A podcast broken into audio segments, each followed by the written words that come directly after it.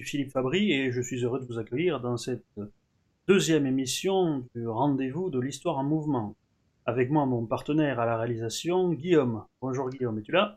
Bonsoir Fabry, bonsoir tout le monde. Alors, cette euh, émission est diffusée en direct sur Radio Athéna, sur laquelle vous pourrez la retrouver ensuite euh, en, en rediffusion, bien sûr, à votre demande comme toutes les vidéos YouTube. Euh, je vous encourage encore une fois à vous abonner euh, à Radio Athéna et si vous le pouvez, à faire un petit don pour continuer à soutenir notre activité. Cette émission, à la base, il était prévu, et je crois que je l'avais annoncé la dernière fois, euh, sur la Chine. Et c'est d'ailleurs ce que j'avais annoncé sur les réseaux sociaux. Et puis il y a eu cette actualité malheureuse de la décapitation de Samuel Paty, qui a ramené le, le sujet de, de l'islamisme et de son intégration en Occident sur le devant de la scène, et peut-être plus que jamais. Et euh, dit que c'était difficile de passer à côté de ces actualités, que sans doute euh, notre public aurait envie d'en entendre parler. Donc nous avons fait euh, plusieurs sondages sur euh, divers réseaux sociaux, sur la chaîne communautaire de Radio Athéna sur YouTube, sur Facebook, et il est sorti assez unanimement partout. Euh, même si parfois seulement d'une courte tête, que effectivement vous préfériez entendre parler prioritairement aujourd'hui de ce sujet de l'islam. Alors je rassure tout le monde, parce que je sais que beaucoup disaient l'islam, on en a marre d'entendre parler de ça, on a entendre parler de la Chine, parce que les médias en parlent moins, etc. Je parlerai bien entendu de la Chine, c'est prévu. Ça sera probablement dans deux émissions, parce que je pense que la prochaine sera consacrée, euh, sauf actualité majeure qui viendrait bouleverser le programme, mais bon, normalement l'actualité ce sera ça, à l'élection américaine et donc euh, au cas euh, des États-Unis. Et donc, ça sera probablement l'émission suivante, donc dans quatre semaines, qui sera consacrée à la Chine. Pour ceux qui ont véritablement envie de m'entendre parler de la Chine plus rapidement que ça, je vous conseille de vous rendre sur ma chaîne personnelle, hein, euh, Philippe Fabry, tout simplement, à laquelle d'ailleurs Radio, Radio Athéna a conseillé de s'abonner dans le courant de la semaine, donc vous le trouverez dans les derniers messages de Radio Athéna. Euh, et sur cette chaîne, vous avez euh, d'autres émissions que j'avais fait, des interviews, euh, notamment une pour l'Epoch Times. Alors, du son qui n'était pas terrible, c'était une interview qui avait été faite par Skype, mais bon, elle, est, elle reste audible, et bon, vous êtes motivé à m'entendre parler de la Chine, vous aurez celle-ci. Et vous en aurez une autre que j'avais fait pour l'émission Cabinet Noir, où je parlais pas que de la Chine, mais je parlais un petit peu de la Chine et des USA. Et donc ça pourra toujours vous faire patienter pour la prochaine fois. Donc aujourd'hui, nous allons parler de l'islam avec ce sujet que j'ai alors j'ai du mal à vous trouver un titre. Hein. Euh, j'ai essayé de trouver le titre le plus historionomique possible. Je sais pas si c'est celui que je laisserai sur la vidéo ensuite, on verra. Euh, et donc, euh, mais l'idée c'était que déjà ça renseigne un petit peu les, les auditeurs sur ce dont on allait parler, c'est-à-dire pas que d'actualité, pas que d'islam. Hein. gens dans les commentaires qui voulaient pas entendre parler d'islam qui disaient on sait ce qui va être dit, on entend parler sans arrêt sur les plateaux de TV. Euh, ce à quoi je répondais, moi, ce que je vais dire sur l'islam, c'est de sont des choses que vous n'aurez entendues nulle part ailleurs. Des choses qui me sont euh, propres. Et euh, justement, c'est en lien avec le judaïsme. Alors, ce n'est pas une question de l'islam qui euh, viendrait du judaïsme simplement. Une, j'ai, vu certains commentateurs parler ça. Non, non, c'est un, parallèle que je dresse depuis longtemps entre le judaïsme antique et l'islam, et vous verrez ensuite qu'on va l'étendre au, aux religions euh, monothéistes euh, dans leur ensemble. C'est de ça qu'on va parler ce soir. Et euh, je vais, en introduction, rappeler une, une, chose sur le, le, but de cette émission. Vous savez, parce que certains m'ont dit, oh, même si vous tenez des propos politiquement incorrects, on en entend déjà assez, donc c'est pas, pas la peine. Mais je pense que c'est pas ça qu'il faut venir chercher dans cette émission. Euh, moi, dans cette émission, ce que je cherche à vous expliquer, c'est à, faire de vous des initiés de l'historionomie. Euh, C'est-à-dire vous amener vers les conclusions de mes travaux, les exposer petit à petit, hein, de manière euh, didactique et le plus euh, pédagogique possible, pour vous aider à voir un petit peu le tableau et à entrer dans mon modèle, le modèle que, que j'ai bâti pour comprendre et pour analyser l'histoire. Euh, euh, donc j'ai envie de dire, je, je, suis un petit peu, vous savez, à, au fronton de l'académie de Platon, euh, il y avait cette, formule qui est connue, euh, que nul n'entre ici s'il n'est géomètre. En réalité, la traduction est mauvaise. La bonne traduction, ce serait que nul n'entre ici s'il est inapte à la géométrie. C'est-à-dire que ce qu'il faut, c'est être apte à la géométrie. Qu'est-ce que c'était la géométrie chez les Grecs? Eh bien, Tout simplement, c'était, à l'époque, hein, les mathématiques chez les Grecs se résumaient essentiellement à la géométrie. Euh, donc c'était la discipline de l'abstraction en. Donc, avoir l'aptitude à la géométrie, Platon n'est pas resté célèbre pour ses écrits en géométrie, hein, il n'y a pas de théorème de Platon. Non, euh, l'idée c'était que il fallait, pour être philosophe, pour entrer dans l'enseignement de Platon, il fallait être capable de se défaire au maximum des données sensibles, de ses habitudes, de ses émotions, pour atteindre les réalités transcendantes qui sont au-delà. Hein, pour, prendre une, analogie avec des, films populaires, hein, qui d'ailleurs sont inspirés de, en partie de, de l'allégorie de la caverne de Platon, hein, euh, dans Matrix, il s'agit de ne sortir de la matrice et de ne plus voir euh, la jeune fille en robe rouge, mais de voir les chiffres qui la composent. D'avoir ce nouveau regard-là sur l'histoire. Euh, c'est pour ça, quand je vous parle d'initié de l'historionomie, c'est vraiment ça. Et euh, c'est au-delà, vous avez beaucoup de gens qui vous vendent de la, connaissance un petit peu initiée de l'histoire, euh, avec euh, ce qu'on appelle les théories conspirationnistes, souvent, il d'aller voir les décisions qui sont prises derrière. Non, non, moi, ça, va encore au-delà de ça, ce que je vous propose. Ce que je vous propose, c'est même dans les cas où il y a des comploteurs, comme dans ceux où il n'y en a pas, aller derrière, aller sur ceux qui dirigent le comportement, y compris des gens qui complotent. Hein. Vous avez des sociétés secrètes qui complotent. Peut-être j'aurai une émission un jour là-dessus. Par exemple, si vous parlez des francs-maçons, ben, moi je vous expliquerai que les francs-maçons sont le produit euh, d'un environnement social et d'une dynamique euh, sociale et politique, et que la meilleure preuve en est que, euh, à la même époque, dire, dans le même rapport dans la société grecque à ce que, les francs-maçons sont dans la société européenne, vous avez eu les, pythagoriciens qui étaient exactement le même genre de société secrète à visée politique. Donc ça, c'est la première chose que, je vous demande de faire, parce que, effectivement, on va parler euh, de religion, on va parler de tous les grands monothéismes, et donc il y aura un certain nombre de, préjugés dont il faut se défaire. Euh, ça ne veut pas dire qu'il faut les abandonner, hein, je ne veux pas heurter les croyances des gens, simplement ça veut dire qu'il faut savoir les mettre de côté pour raisonner, hein, et pas dire, devant tel parallèle que je ferai qui est factuel, de dire, ah ben non, c'est pas pareil parce que ça ne peut pas être pareil, parce que dans un cas c'est bien, dans un cas c'est D'accord? Donc ça, c'est le premier effort. Qu'il faudra être capable de faire. Euh, donc la, la, position que j'ai, moi, vous allez le voir, euh, sur l'islam, elle est euh, spécifique. J'ai pas une position comme celle qui est celle de Zemmour, par exemple, sur le Coran, qui n'est pas le seul, hein, d'ailleurs, qui dit en gros que pose une sorte de vision essentialiste de l'islam. L'islam, c'est ça, parce que c'est ce qu'il y a dans le Coran, et donc quand les gens font ça, c'est l'islam.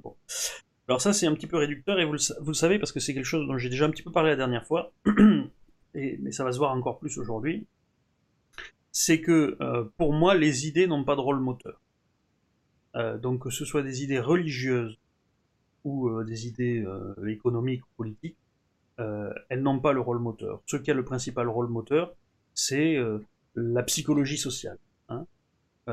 Donc je dis, encore une fois, je suis pas marxiste, hein, je dirais pas juste que c'est les faits sociaux, euh, l'appartenance, les rapports de domination, tout ça, non, la psychologie sociale en général, le stade d'évolution d'une société, les mœurs, sa vision d'elle-même, de son homogénéité ou de son hétérogénéité, c'est ça véritablement qui dicte la façon dont on entendra en fait des textes qui peuvent être tout à fait différents. Et euh, en particulier, il y a une première idée reçue dont il faut se défaire. C'est cette idée que, par exemple, j'y reviendrai plus tard, mais il faut s'en défaire dès maintenant, l'idée que euh, l'islam, par exemple, serait une religion tout à fait différente euh, du, christianisme, parce que les, il y a une religion qui est pacifique, l'autre qui ne l'est pas, il y en a une qui appelle au meurtre, l'autre qui n'appelle pas, etc. Alors ça, c'est vrai sur le texte, d'accord? Mais ça n'a pas empêché qu'historiquement, on trouve exactement le même genre de comportement des deux côtés. Hein. Ça n'a pas empêché euh, le, christianisme de s'étendre aussi par la violence. Hein. On pense au massacre de Verden, hein, les, 5000 Saxons massacrés par Charlemagne. On pense au massacre des, des par les, euh, par les chevaliers teutoniques lors de la conquête de l'Est, etc. etc. Euh, ça ne change pas non plus le rapport qu'ont pu avoir les sociétés, je des sociétés euh, occidentales au blasphème, qui n'est pas tellement différent de celle de l'islam. Euh, quand le chevalier de la barre, un, demi-siècle avant la Révolution française, était condamné à mort pour avoir profané deux crucifix, il n'y a pas tellement de différence avec ce à quoi nous avons assisté récemment. D'accord? Et euh, pourtant, encore une fois, les textes, euh, les textes sont différents. Hein. Et euh, pour parler une seconde du, christianisme, le christianisme sur, le, sur la violence, il est extrêmement clair. Le, le, texte le, plus explicite sur la question, c'est celui du bon grain et de l'ivraie, hein, dans lequel le Christ s'adresse parabole, en expliquant qu'il ne faut pas chercher à trier le bon grain de livret, euh, que c'est à la fin le moissonneur qui s'en occupe, etc. Et c'est le seul endroit, à ma connaissance, hein, je ne me trompe pas, je ne pense pas me tromper, c'est le seul endroit dans, la, dans les évangiles, c'est le seul endroit où, euh, après avoir dit la parabole, vous avez les apôtres qui viennent voir Jésus et lui demander une explication de texte. Hein, parce qu'ils sentent que le point est extrêmement important. Et Jésus leur explique que ça veut dire qu'il y a des bons, qu'il y a des méchants, ou des gens qui se comportent bien, des gens qui se comportent pas bien, et que ce n'est pas à eux de faire le tri, que le tri, c'est les anges qui le feront au jugement dernier. Et à la fin de son explication, Jésus redemande, il insiste, il dit Avez-vous compris? Et là, les apôtres disent Oui, d'accord, on a compris. Hein. et le, seul texte euh, de l'évangile, en fait, dans lequel Jésus donne une indication sur la façon dont il faut traiter euh, celui qui est criminel, en fait, celui qui ne, n'est pas miséricordieux, qui ne se comporte pas euh, euh, dans l'amour du Seigneur, c'est lorsqu'il leur dit que si leur frère, le prochain, est dans un comportement qui est mauvais, il faut aller le voir, il faut aller lui expliquer. S'il comprend pas, il faut y aller avec un autre et l'expliquer à nouveau. Et s'il comprend toujours pas, à la fin, la seule indication que donne Jésus, c'est à ce moment-là qu'il soit pour vous comme le, comme le païen. C'est-à-dire qu'il soit, euh, en gros, c'est de L'idée, c'est la, sanction prévue, c'est l'ostracisme, le bannissement. On, on l'exclut de la communauté, qui laisse une possibilité, si jamais il se repentit, de revenir, hein, bien sûr.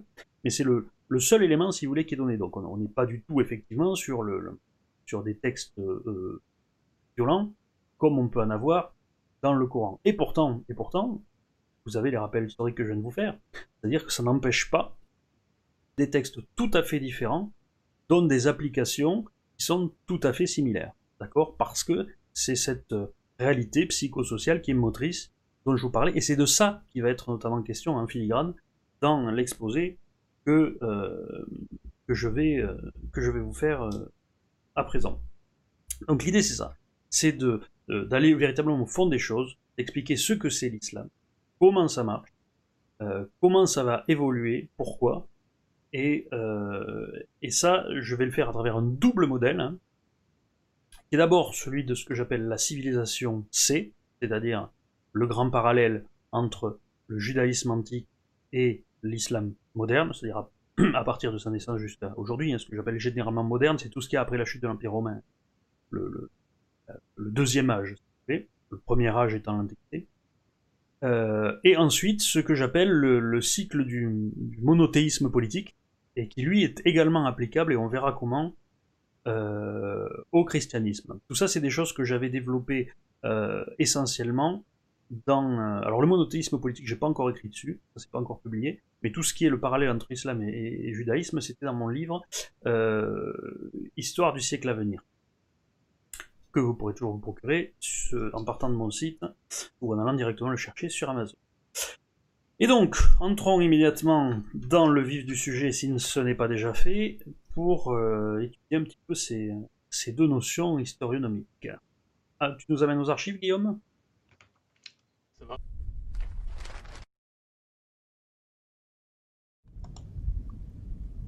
Alors, donc, ce parallèle, ce grand parallèle entre le judaïsme antique, hein, c'est-à-dire qu'on appelle également le mosaïsme, c'est-à-dire la religion instaurée par Moïse, et l'islam.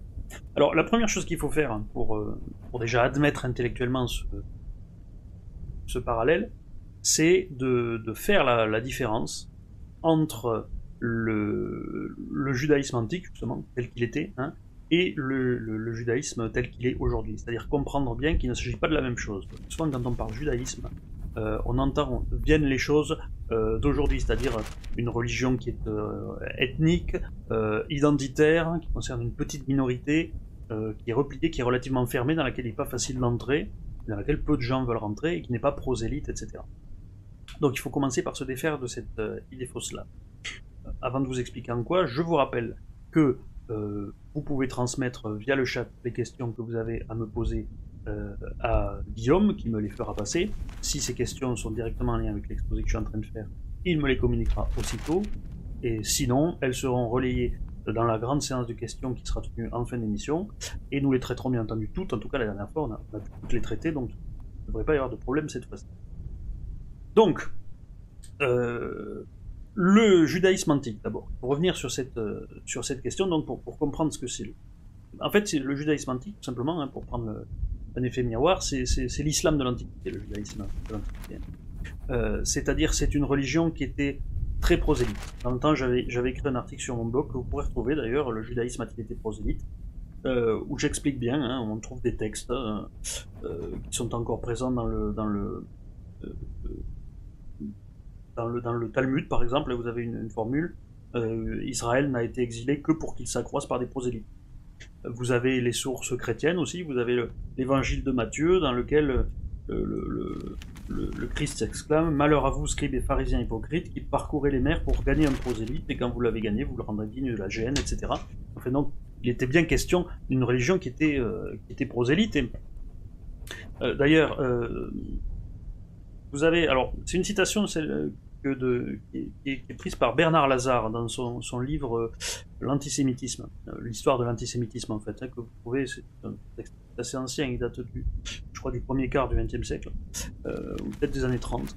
Euh, et vous le trouvez sur, le, sur Wikisource, et euh, dans lequel il cite, il cite un, ouvrage de, de Philon d'Alexandrie, dans lequel il aurait dit, alors c'est une citation qui a peut-être été reconstituée par Bernard Lazare lui-même. Moi, je ne l'ai pas trouvé hein, dans les lieux qu'il dit. Je ne l'ai pas trouvé dans, dans, dans, Flavius Joseph. Euh, mais bon, euh, ça se. En tout cas, je pense que l'idée est assez juste parce que c'est assez proche d'autres citations qu'on trouve de Philon dans d'autres, dans dans lieux, où il disait Nos coutumes gagnent et convertissent à elles les barbares et les Hellènes, hein, donc les Grecs, le continent et les îles, l'Orient et l'Occident, l'Europe et l'Asie, la terre entière, d'un bout à l'autre. Euh, donc il y avait véritablement une volonté de, de, d'expansion, du judaïsme. Euh, notamment euh, Saint Augustin attribue à Sénèque cette citation, c'est la Cité de Dieu. Les coutumes de cette nation détestable se sont propagées avec tant de force qu'elles sont reçues parmi toutes les nations. Les vainqueurs, les vaincus font la loi, ont fait la loi aux vainqueurs. Donc il y avait beaucoup, beaucoup, beaucoup de conversions au, judaïsme selon différents modes. Il y a eu des conversions sur un mode guerrier, notamment vous avez la, conversion des, Iduméens, euh, des, voisins de la Judée, hein, au 1er 2e siècle avant notre ère.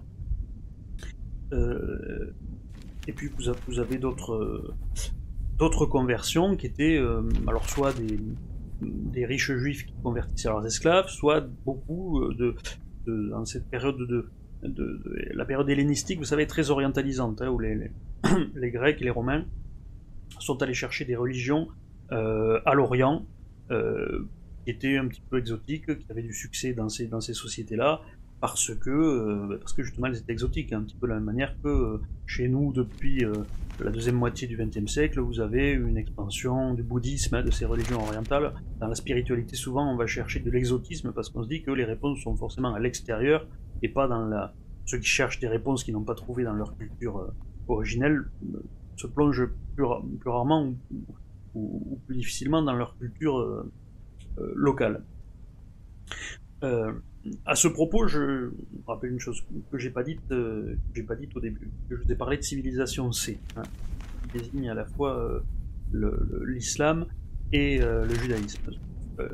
dans mon modèle, et j'y reviendrai quand je reparlerai, hein, notamment quand on parlera des États-Unis la prochaine fois, il y a quatre grands modèles de civilisation. Civilisation A, qui sont du type Europe ou Grèce, Civilisation B, c'est type Rome euh, ou Amérique. Civilisation C, donc c'est l'islam ou le judaïsme. Et ce que j'appelle les civilisations D, ce sont les civilisations euh, d'empire continental, façon empire perse, empire mongol, euh, ces choses-là. Hein. Joue toujours un petit peu le, même rôle. Et ces, quatre euh, grands groupes de civilisations forment une espèce de système qui font des cycles qui durent à peu près 1600 ans. Hein.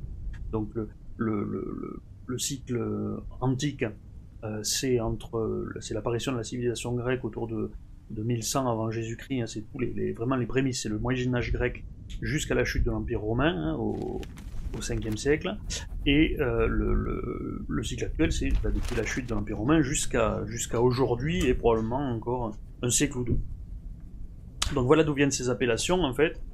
Et, euh, c'est important parce qu'on va voir que l'islam, dans ses rapports avec les Grecs et, euh, pardon, avec les Européens et les, et les Américains, est dans le même type de rapport que le judaïsme antique vis-à-vis des Romains et des Grecs. Et là, donc, avec cette citation assez hostile de Sénèque, vous avez un exemple de ce qu'était la, la, judéophobie, euh, la judéophobie des Romains, qui fait un peu, un peu écho à l'islamophobie d'aujourd'hui. Alors, dernier élément qui, qui, vous montre que le, le judaïsme a été très prosélyte, c'est, euh, si vous regardez, les données démographiques. Les données démographiques, euh, au 8e siècle avant Jésus-Christ, hein, quand on regarde les, historiens, en particulier Israël Finkelstein, euh, on compte que les royaumes d'Israël et Juda, c'était à peu près 160 000 personnes. Euh, la population antique, on n'était vraiment pas dans les rapports comme aujourd'hui, il hein, faut bien s'en rendre compte. Donc, euh, 160 000 personnes, 8e siècle avant Jésus-Christ, alors que les estimations des historiens pour euh, le premier siècle de notre ère, hein, le premier siècle de l'Empire romain, euh, c'était une population juive dans l'Empire d'environ 4 millions et demi d'individus. Donc on serait passé en 7 siècles de 160 000 à 4 millions et demi d'individus. C'est un, ce serait, si c'était un taux de croissance naturel, ce serait un taux de croissance bien plus important que celui qu'a connu euh, le, le, le, le, monde entier, si vous voulez, depuis euh, l'avènement de la médecine moderne, euh, avec l'explosion démographique, de la transition démographique, etc. Donc bien sûr, ce, n'est pas possible hein, dans l'Antiquité qu'il soit passé ça. Alors, on a une question en rapport avec le prosélytisme judaïque, oui. qui nous dit Ne pensez-vous pas que le judaïsme prosélyte, prosélyte s'inscrivait dans le développement de leur culture, alors qu'aujourd'hui l'islam prosélyte est associé au dernier souffle?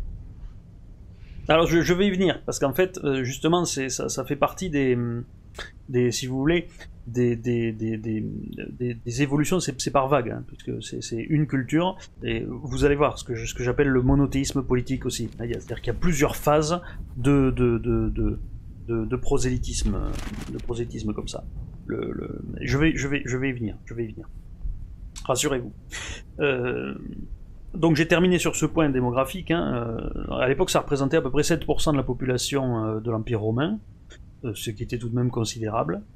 Euh, et euh, c'est ça d'ailleurs qui a donné le, le c'est une des choses qui est abordée. Euh, c'est pas le cœur de sa thèse, hein, parce que lui il parle surtout ensuite de ce qui s'est passé au 19e siècle et il compare le, le phénomène de, de l'identité juive euh, moderne à, à, celle de, de, la montée des nationalismes en Europe et des identités nationales. C'était le livre de Shlomo Sanz, Comment le, le peuple juif fut inventé mais si vous voulez, euh, il en parlait un petit peu de ça, de, l'origine, on va dire, pluriethnique en fait, du, judaïsme, et notamment de ce phénomène de conversion important dans l'Empire romain.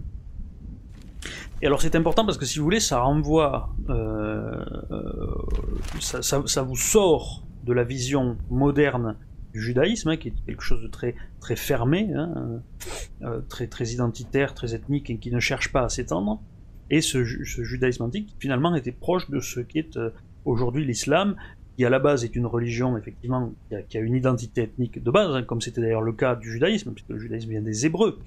Euh, euh, les Arabes, si vous voulez, sont les Hébreux de l'islam, c'est-à-dire que c'est le peuple de base, celui dont la, culture fait naître la religion, mais ensuite, vous avez tout un tas de peuples qui sont conquis. Vous avez euh, des, des, des, Maghrébins, des Berbères, vous avez des, populations du Pakistan aujourd'hui, les Indonésiennes, des Tchétchènes. Enfin, vous avez, tous les, continents qui sont qui sont touchés par ça. Donc, il faut bien comprendre que le judaïsme en antiquité c'était pareil. Hein. sur le, pourtour méditerranéen. J'ai des cartes qui permettent d'illustrer un petit peu ça. Guillaume, si tu peux nous les afficher. Voilà, donc ça c'était des, cartes que j'avais repris dans mon atlas des guerres à venir. Donc vous voyez en fait à peu près hein, ce que j'ai essayé d'illustrer. Ça ne veut pas dire que c'est la même densité partout là où c'est jaune, mais disons qu'en orange, à chaque fois vous avez le point de départ de la, de la culture, hein, de la religion, hein, donc euh, la Palestine pour le, judaïsme et le monde arabe, ce qu'on appelle le monde arabe pour euh, l'islam, et qui est également le, lieu en fait de la première conquête arabe, de la même manière que la Palestine, on va y revenir, est le lieu de la première conquête euh, hébreu. Euh, et ensuite, vous avez en jaune toute l'expansion, on va dire, pas coloniale, mais enfin missionnaire de ces, de ces religions qui se sont étendues un petit peu partout et qui ont eu des communautés un petit peu significatives qui se sont développées. Alors, c'est pas partout les mêmes, bien entendu, hein, quand vous regardez le, jaune en Afrique, c'est naturellement une densité pas du tout la même que celle que vous pouvez avoir quand on met un petit peu de jaune en Amérique du Sud ou en Amérique du Nord ou même encore en Europe, mais euh, enfin, ça dépend des endroits, mais, mais c'est pas le même qu'en Turquie par exemple. Hein. Euh, et euh, mais si vous voulez, c'est pour vous montrer que dans les deux cas, on a une expansion euh, touche à peu près la totalité du monde connu, ce qu'on appelle, ce qu'on peut appeler le monde connu à l'époque. Hein. Et d'ailleurs, pour l'Espagne, il ne devrait pas plutôt se situer dans le orange, parce qu'il y a quand même eu une occupation d'à peu près, si je dis pas de bêtises, 600 ans. Alors, c'est une bonne question. disons que le, je l'ai pas mis dedans tout simplement parce que, bah, effectivement, ils ont ça resté 700 ans, mais ça n'est pas resté une terre euh, musulmane. Alors que, euh, si tu veux là, le, le, c'est vraiment ce qui est le monde arabe, c'est-à-dire ce qui est resté le monde arabe, ce qui est resté musulman depuis euh, depuis la conquête du, du, du 7e siècle en fait. Hein. Depuis 7e, 8e siècle, ça n'a pas bougé. Ça, c'est des régions qui sont restées musulmanes en majorité, qui sont mmh. restées marquées par la culture arabe. Voilà, c'est ça tu fais bien de me le faire préciser. Donc, voilà pour le, ce, premier point, euh, ce premier point, pour comprendre que euh, ce, parallèle ne doit pas être rejeté a priori simplement parce que le judaïsme a évolué. Et le judaïsme, il a évolué justement euh, parce que le judaïsme que vous avez aujourd'hui, c'est le produit de la dernière phase, hein, de, la, de la fin de ce qui cet abaissement en fait forcé d'ailleurs de cette religion et de cette, de cette culture. Donc là, je vais vous expliquer un petit peu comment ça se passe, qu'est-ce qui caractérise, on va reprendre la trajectoire en fait, hein, en parallèle tout simplement, de l'islam et, euh, et, du, et du, judaïsme. Je vais m'appuyer sur, sur ce que j'avais fait, ce que, ce que j'avais mis dans mon atlas, dans mon histoire du, siècle à venir d'ailleurs, tout simplement. J'avais recensé, hein, alors ça, ça, ça, se discutait sur le détail, mais disons que c'est neuf grandes étapes de, de l'évolution de ces civilisations. Alors la première, c'est le fait que euh, une civilisation sait, donc ça naît dans une communauté euh, nomade. Donc vous avez un, prophète qui est un personnage qui fuit son lieu d'origine et qui donne à son peuple nomade une loi politico-religieuse qui récupère une tradition plus ancienne et qui conduit donc cette population dans l'appropriation d'un territoire. Donc c'est le cas avec l'Exode euh, et les Hébreux derrière Moïse qui vont conquérir Canaan, et c'est le cas avec euh, euh, avec Gires, hein, Mahomet qui, fuit d'abord la, Mecque, qui ensuite s'empare de la Mecque et qui, commence avec notamment ses, ses, héritiers, ce sont ses héritiers qui vont conquérir le reste, qui vont sortir de la péninsule arabique. De la même manière d'ailleurs que Moïse n'est pas entré dans Canaan, hein, puisqu'il avait été condamné par Dieu à ne pas le faire, et c'est Josué qui a conduit les Hébreux à l'intérieur de, de Canaan. Alors, euh, première euh, chose qu'il faut souligner, euh, souvent la question se pose de l'historicité de Moïse, hein, je sais que c'est une, question qui est en, vogue. Il y a même des gens qui commencent à se, poser questions, en, général c'est plutôt des gens qui contestent la, véracité de la religion musulmane, donc qui, vont au bout et qui contestent la, la, réalité de l'existence du personnage de, de Mahomet. Euh, alors, moi, je suis sur la même ligne concernant les deux, c'est-à-dire que je, ne, je pense qu'il est difficile d'établir la totalité des faits historiques à leur propos. Je pense que grosso modo, ce que racontent leur histoire, et pour ce qui est Moïse, ce qui n'est pas euh, du, copier-coller de, l'épopée de, Gilgamesh récupéré chez les Perses, je ne vois pas de raison d'en contester la véracité historique, d'autant plus encore une fois qu'on retrouve la même chose chez les deux. C'est ça qui est intéressant. Parce que, en fait, donc ces religions, ces monothéismes politiques, ils ont la particularité d'apparaître dans un monde qui est en effondrement total, dans le cadre d'un effondrement systémique. Alors pour l'islam, c'est apparu donc et, et, aux marges de, l'ordre mondial qui s'effondre. Donc l'islam est apparu donc chez les, chez les Arabes de la Mecque, euh, qui étaient aux marges de l'empire romain d'Orient, les Byzantins, et, euh, et de l'Empire perse, l'Empire sassanide, euh, qui se sont menés une guerre terrible euh, au VIe siècle, hein, vraiment terrible, qui était très longue, qui les a ruinés tous les deux, et qui a provoqué leur effondrement de la, de la même manière que l'Empire le, romain d'Occident, lui, s'était effondré beaucoup plus tôt, mais parce qu'il était traditionnellement moins riche, hein, il était de culture plus récente, alors que la Perse et, et le bloc Égypte, le croissant entre Égypte et et, euh, et Grèce, euh, c'était vraiment la, vieille zone de culture et de civilisation euh, de, l'Antiquité. Hein. Ce sont des pays qui avaient été pratiquement toujours riches, ou en tout cas, c'était les pays qui s'étaient développés les premiers et qui étaient, restés très longtemps très riches. donc l'islam est apparu, est apparu là, dans cette région, et le, judaïsme, en tout cas les, lointaines origines du judaïsme, qui sont discutées, hein. vous avez tout un tas de vous avez les cours de Thomas Romer euh, au Collège de France qui sont très intéressants là-dessus. Toujours d'accord avec tout ce qu'il dit, il est beaucoup plus spécialiste de ça que moi, mais il y a des, points sur lesquels je, les points les plus libres à l'interprétation et, sur lesquels on a le moins de faits, je suis généralement, j'ai des désaccords, en particulier l'existence de Moïse, et, euh, et l'historicité d'Abraham aussi, ça c'est plus ancien. Et si vous voulez, le, le, le la fuite des Hébreux hors d'Égypte, telle qu'on essaie de la, de la dater habituellement, hein, c'est par rapport à David et, David et Salomon, on sait à peu près à quelle époque ça serait. Hein. ça serait autour de, autour de l'an 1000 avant Jésus-Christ, en fait, pour faire simple. Et donc, quand euh, on suit les générations euh, du récit du livre des Nombres et, euh, de l'Exode, on tombe sur l'idée que Moïse, on serait à peu près sur du 12e siècle avant Jésus-Christ. Hein, c'est par là. Et euh, justement, le XIIe siècle avant Jésus-Christ, c'est l'effondrement systémique des, civilisations euh, pré-antiques, c'est-à-dire l'empire mycénien, les empires euh, égyptiens, l'empire hittite. Hein. tous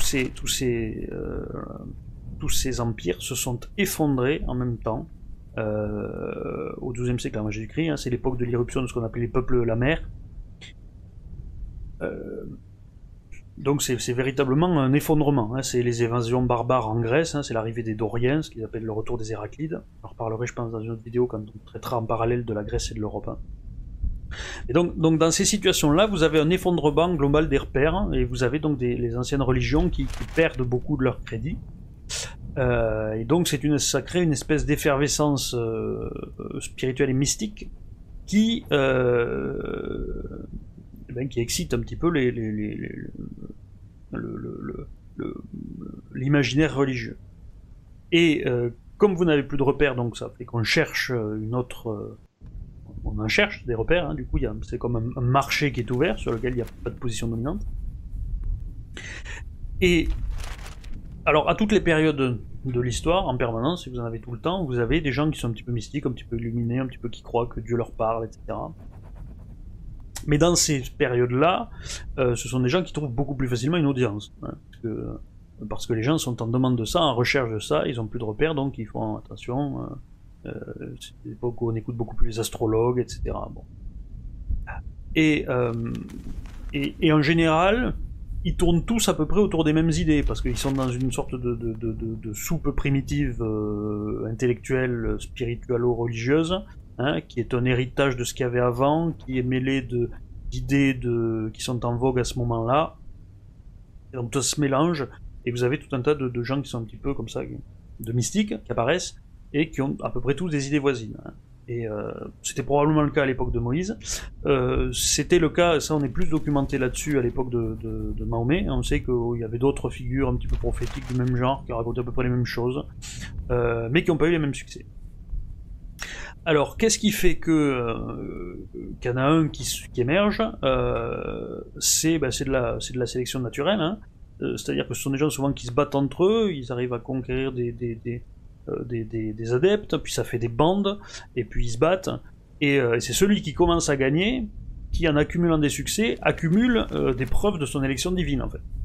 Euh, et, ce qui marque ça dans l'ascension de Mahomet, c'est la bataille de Badr, qui est la prise caravane, euh, qui commence à asseoir son autorité. Et ensuite, il enchaîne sur d'autres victoires, et donc, et plus il y a de victoires, plus, euh, plus il semble élu, et donc ça le porte comme ça, c'est une espèce de, dynamique.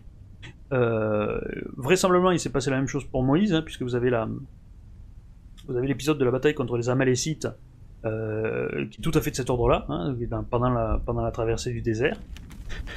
Euh, donc c'est celle où il y a euh, Josué et Aaron qui, euh, qui, qui, soutiennent les... Est-ce que c'est Josué l'autre? Ou Josué il mène la bataille Je ne sais pas. Je sais qu'Aaron est un des deux de ceux qui, soutiennent les bras de Moïse, c'est-à-dire qu'il aide à prier, et que tant qu'ils lui soutiennent les bras, euh, euh, c'est donc qu'il prie, et donc les, les Hébreux gagnent, et quand il, quand il baisse les bras, bien il fatigue, hein, et c'est donc qu'il arrête de prier, et donc les Hébreux perdent. Bon, à la fin, il gagne. Et c'est un petit peu la même chose, et donc euh, c'est ça qui consacre un petit peu, le, qui permet aux, aux Hébreux de ne pas être dispersés dans le désert, mais de continuer leur, leur cheminement. Donc c'est un petit peu comme ça que l'histoire s'écrit, donc vous avez une sélection naturelle par le succès militaire. Et, mais c'est une sorte de déterminisme, parce que vous en avez forcément un qui va sortir du lot, hein, forcément et euh, il aura forcément grosso modo euh, les mêmes idées que si ça avait été un autre. Hein. Donc ça, ça... Et, donc et donc ces idées, elles sont celles qui sont celles de base dans le judaïsme et qui sont celles de base dans l'islam, c'est-à-dire une religion qui est euh, très euh, sommaire dans ses préceptes, très axée sur des choses très matérielles, euh, avec des interdits alimentaires, avec, avec des, des, des, des, obligations sociales, puisque comme ça apparaît dans une véritable situation de déliquescence sociale, politique, etc., euh, forcément on attend du message qui réponde sur des choses comme ça. Et on verra que c'est pas la même chose dans le christianisme, parce que le christianisme il apparaît totalement dans un autre cas. Hein. Le christianisme il apparaît euh, sous l'empire romain florissant, euh, donc c'est pas du tout les mêmes soucis qu'il y a dans le, christianisme. Bon, mais dans l'islam et dans le judaïsme, c'est ça, parce qu'ils apparaissent dans ces circonstances-là. Et donc ça les trempe dans ce, dans ce, dans ce moment-là. Donc cette dynamique, elle conduit à une conquête euh, une conquête de terre, puisque en général donc, ce, sont, des bandes un petit peu pillardes qui adoptent cette, cette, cette religion, et donc qui se lancent à la conquête de terres qui sont naturellement plus fertiles. Donc c'est comme ça que les Arabes sortent d'Arabie, et que les, les Hébreux sortent du, du, désert en fait, hein, c'est-à-dire du Sinaï, hein, probablement où c'était des caravanes de Bédouins un peu, et qui donc s'emparent euh, de, de, de, Canaan en perpétrant des massacres, hein, puisque c'est ça qui est raconté euh, dans le dans le livre, c'est le livre des Normands. Euh, euh, une fois qu'ils sont arrivés euh, dans ces terres, ils s'y sédentarisent et ils commencent à se mélanger avec de la population locale qui va dont ils deviennent les nouveaux maîtres sur un mode invasion barbare, hein, tout simplement, hein, de la même manière que les Francs sont devenus les maîtres des populations gallo-romaines du nord de la France. Ben, si vous êtes les Arabes qui arrivent euh, en Orient, euh, au, 8e siècle, ben, vous devenez le maître de la population locale. Hein. C'est comme ça que ça se passe. Et, comme, euh, vous, établissez une imposition sur les, populations soumises, elles ont un intérêt à se convertir. Et puis en plus, ne serait-ce qu'elles ont l'intérêt de rejoindre le vainqueur. Hein. Tout simplement, ça, arrive souvent. Hein, les, populations, et ça arrive pas que dans ces situations religieuses. Vous avez des situations totalement pas religieuses où vous avez des parties de population vaincues qui se sont mêlées à une horde victorieuse. C'est arrivé pendant les invasions mongoles, notamment, euh, et c'est arrivé, les Huns d'Attila, il y avait un petit peu de tout dedans. Hein. Vous aviez euh, des, avares, euh, des, trucs comme ça, des alains qu'ils avaient ramassés un petit peu sur le, sur le passage et qui rejoignaient, hein, les vainqueurs sans qu'il y ait d'éléments religieux là-dedans. Hein. Mais bon, là, on est dans une situation où il y a un élément religieux, donc c'est comme ça que ça se crée. Euh, ça aboutit temporairement à un âge d'or, puisque vous avez un empire qui se crée avec une, très forte unité euh, politique. Hein. Euh, donc c'est euh, la période faste des, rois Salomon et David, c'est les premiers califes. et ensuite, vous avez les, les divisions locales qui, qui ressurgissent. Une fois que tout commence à se calmer, vous avez les intérêts locaux qui réapparaissent et qui remettent des tensions sur cet empire qui s'est créé. Euh, donc vous avez la, division entre les royaumes d'Israël et de Juda, hein, Israël au nord, Juda au sud, euh, et vous avez la division politique de l'Umma qui intervient avec le, le, les schismes religieux entre le sunnisme et le chiisme, euh, vous avez les schismes politiques, c'est entre les Omeyyades, les Abbassides, etc. Vous avez des schismes aussi comme ça dans la religion, dans la religion juive. Perdu ben, Les Samaritains, par exemple, les Samaritains étaient en, situation schismatique en fait par rapport au, judaïsme qui, demeurait rattaché au temple. Hein. C'est exactement le même genre de, mécanique. Donc vous avez cette civilisation qui entre ensuite dans une phase de déclin, en particulier parce qu'elle sarc beaucoup sur ses, euh, sur ses dogmes religieux et ses préceptes. Euh, et euh, là, elle se retrouve dominée par une, une, puissance étrangère qui est en général ce que je vous ai appelé une civilisation de D. Hein. Donc pour les, pour les juifs, ça a été les, les, Perses achéménides hein, qui sont arrivés et qui ont déporté les juifs à Babylone. D'abord, c'était les Assyriens de Babylone, et ensuite, ça a été les Achéménides. Euh, et, euh, et, pour les pour les pour le monde musulman, ça a été les Turcs, hein, qui viennent d'une autre ethnie en plus et qui viennent de l'est. Euh, et qui s'emparent à chaque fois d'une partie du, monde religieux, mais pas de la totalité. Les, Perses se sont emparés d'Israël, mais pas de Juda et les Turcs Seljoukides sont arrivés jusqu'à l'Égypte, mais pas au-delà. Dans un premier temps, ils ils n'ont pas continué en Méditerranée. Euh, et puis dans un second temps, ensuite, ils, finissent par être complètement dominés. C'est comme ça que euh, l'empire perse achéménide tardif, il est allé jusqu'en Égypte, donc il a dominé la totalité du monde juif, et l'Empire ottoman, lui, a dominé la quasi-totalité du monde, musulman, hein, jusqu'au, jusqu'au, au Maroc, enfin en tout cas jusqu'au, Maghreb, le Maroc étant toujours resté hors de, le, de la domination euh, ottomane. Euh, phase suivante, vous, la civilisation D, elle finit toujours cassée par la civilisation A, donc les Perses par les Grecs et les Ottomans, les Turcs par les Européens. Et donc à partir de là, vous avez la civilisation A qui se substitue à la civilisation D dans la domination de, euh, ben de celle-ci, hein, de, de, de C. Donc c'est les Grecs qui se sont mis à dominer les terres euh, juives et les, euh, les Européens qui se sont mis à, à, à dominer l'essentiel du, du, monde musulman à l'époque de la, de la colonisation.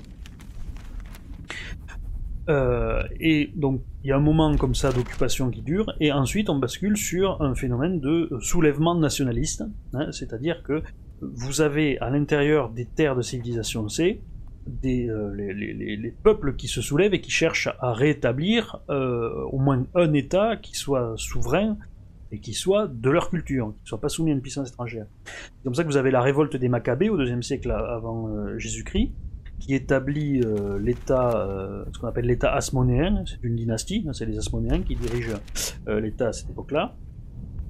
Et alors c'est marqué par l'imitation, si vous voulez, à ce moment-là, l'État qui est mis en place est marqué par une imitation des mœurs et des, institutions de l'ancien de l'ancien dominant, c'est-à-dire de la civilisation A.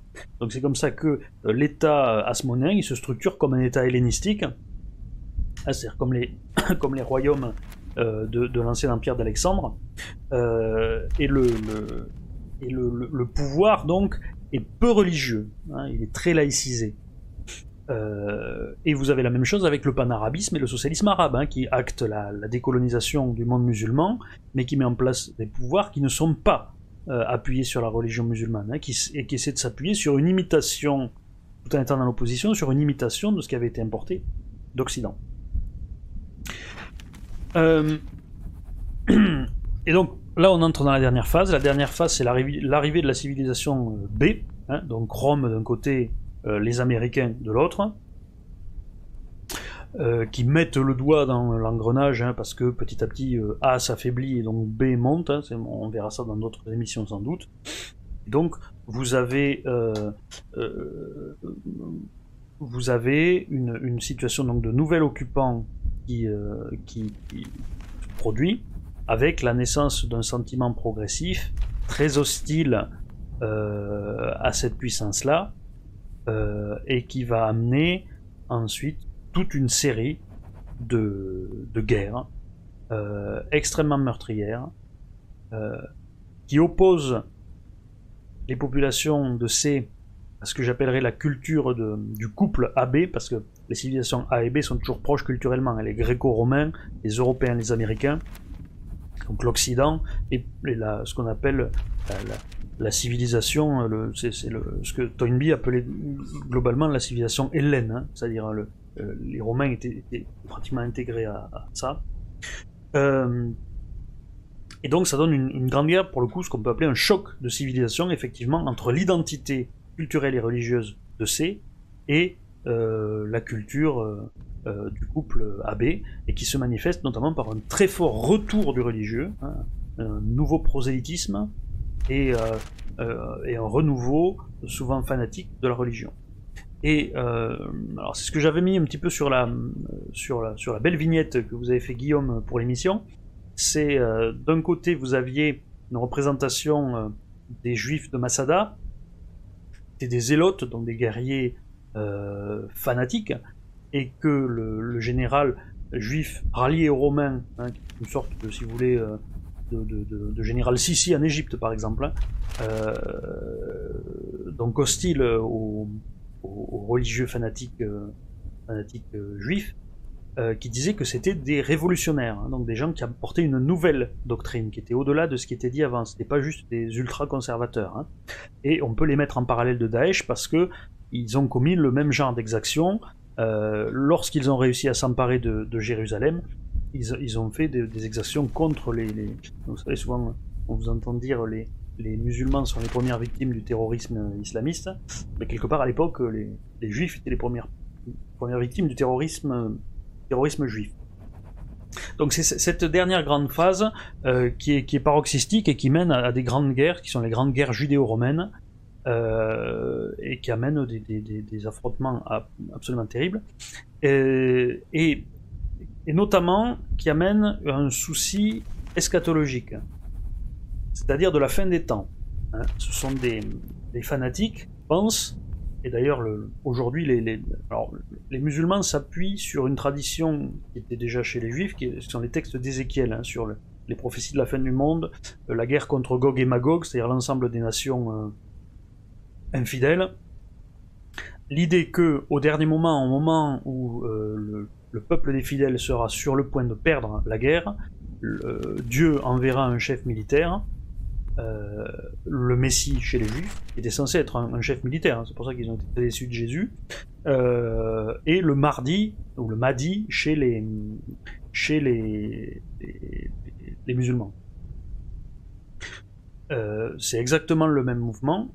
Et alors, une petite parenthèse là-dessus, ce qui est intéressant, j'ai une, théorie, en fait une conjecture, hein, parce qu'elle est à la fois impossible à réfuter, impossible à prouver, mais c'est mon avis et je le partage à propos de l'incendie de Rome, hein, le fameux incendie de Rome, hein, à l'époque de Néron, en 64 après Jésus-Christ, euh, qui a été imputé aux chrétiens, si vous vous souvenez bien, on dit qu'il y a une persécution qui a été lancée contre les chrétiens. Alors il faut savoir que l'histoire des persécutions contre les chrétiens, on y, revient un peu dessus historiquement, parce que euh, tout n'est pas attribuable aux chrétiens disciples du Christ. Et même sous Néron, c'est pas ça que ça voulait dire. Euh, quand je crois que c'est Sénèque qui dit que, qu'un certain Crestus avait, fait du trouble à Rome euh, autour de 40 après Jésus-Christ et que c'est ça qui avait motivé l'empereur Claude à expulser les Juifs de Rome, euh, il est évident que c'était pas un disciple du Christ. Hein.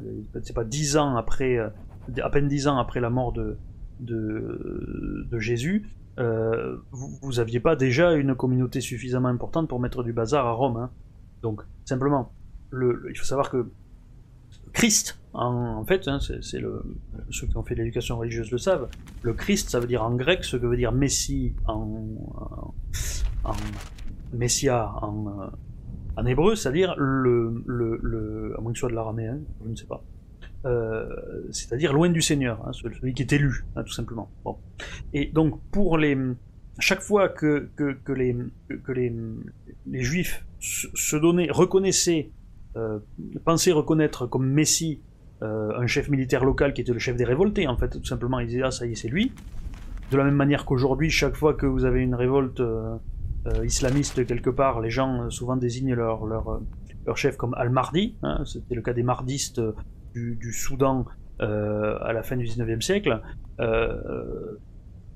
c'était le, cas de, de, alors Moqtada al-Sadr en, Irak n'était pas considéré comme le Mahdi, mais son, ses troupes se faisaient appeler l'armée du Mahdi. Pareil, hein, voilà. Donc, si vous voulez, à l'époque, donc chaque fois qu'il se trouvait un, chef comme ça, euh, il disait donc que c'était le Messie. Et donc les, les, les en grec, hein, euh, le Christ. D'accord? Et donc le, le, le, fait que mon, mon interprétation c'est que quand les, Romains ont pensé qu'en fait cet acte, euh, cet incendie de Rome, dont on n'est même pas sûr qu'il est criminel aujourd'hui, hein, donc moi je vous dis, c'est ma théorie, je, pense qu'il l'était. Pourquoi? Parce que ça fait un bel écho avec la, modernité. Je pense que l'incendie de Rome était un incendie terroriste de, euh, juifs messianistes.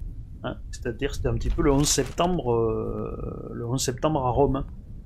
et, et ça colle avec ce qui se passait parce que vous aviez donc les zélotes et les sicaires notamment, qui étaient des gens qui étaient armés de, poignards parce qu'ils faisaient des attaques au couteau, hein, on retrouve aussi quelque chose avec l'actualité, euh, massacrer des citoyens grecs notamment euh, en Orient, euh, dans tout le monde hellénistique, en particulier là où les Grecs étaient le plus en contact avec des populations juives, c'est-à-dire le Proche-Orient et l'Égypte, Alexandrie notamment. et donc ils attaquaient parfois des bâtiments publics, ils attaquaient des temples païens, euh, donc on était exactement dans le même, le, même genre de choses que font aujourd'hui les, islamistes euh, à l'occasion. Et euh, donc les guerres ont été véritablement terribles, d'une ampleur quasiment génocidaire pour les, juifs de l'Antiquité. Hein.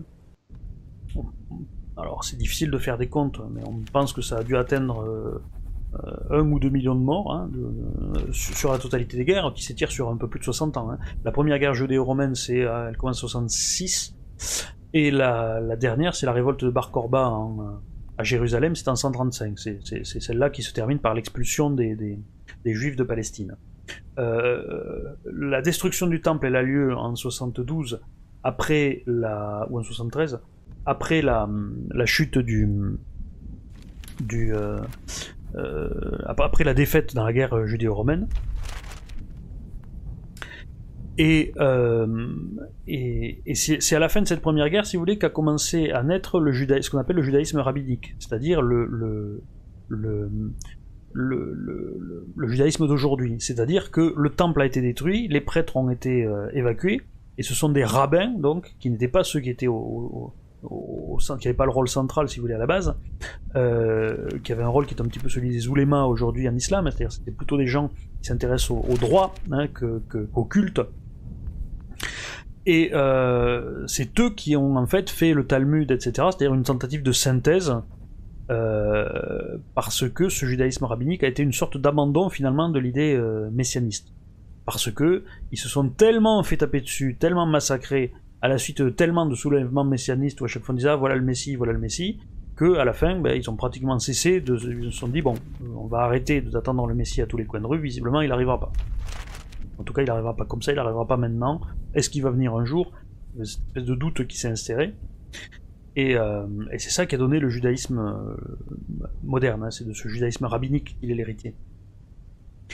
Et, euh, et, et, la grande, la grande catastrophe de la fin de l'histoire du judaïsme, c'est pas la guerre qui est la plus connue, mais euh, elle a lieu en 115-117, euh, c'est la guerre de hein, du nom du général romain Quietus qui a, qui a fait la répression.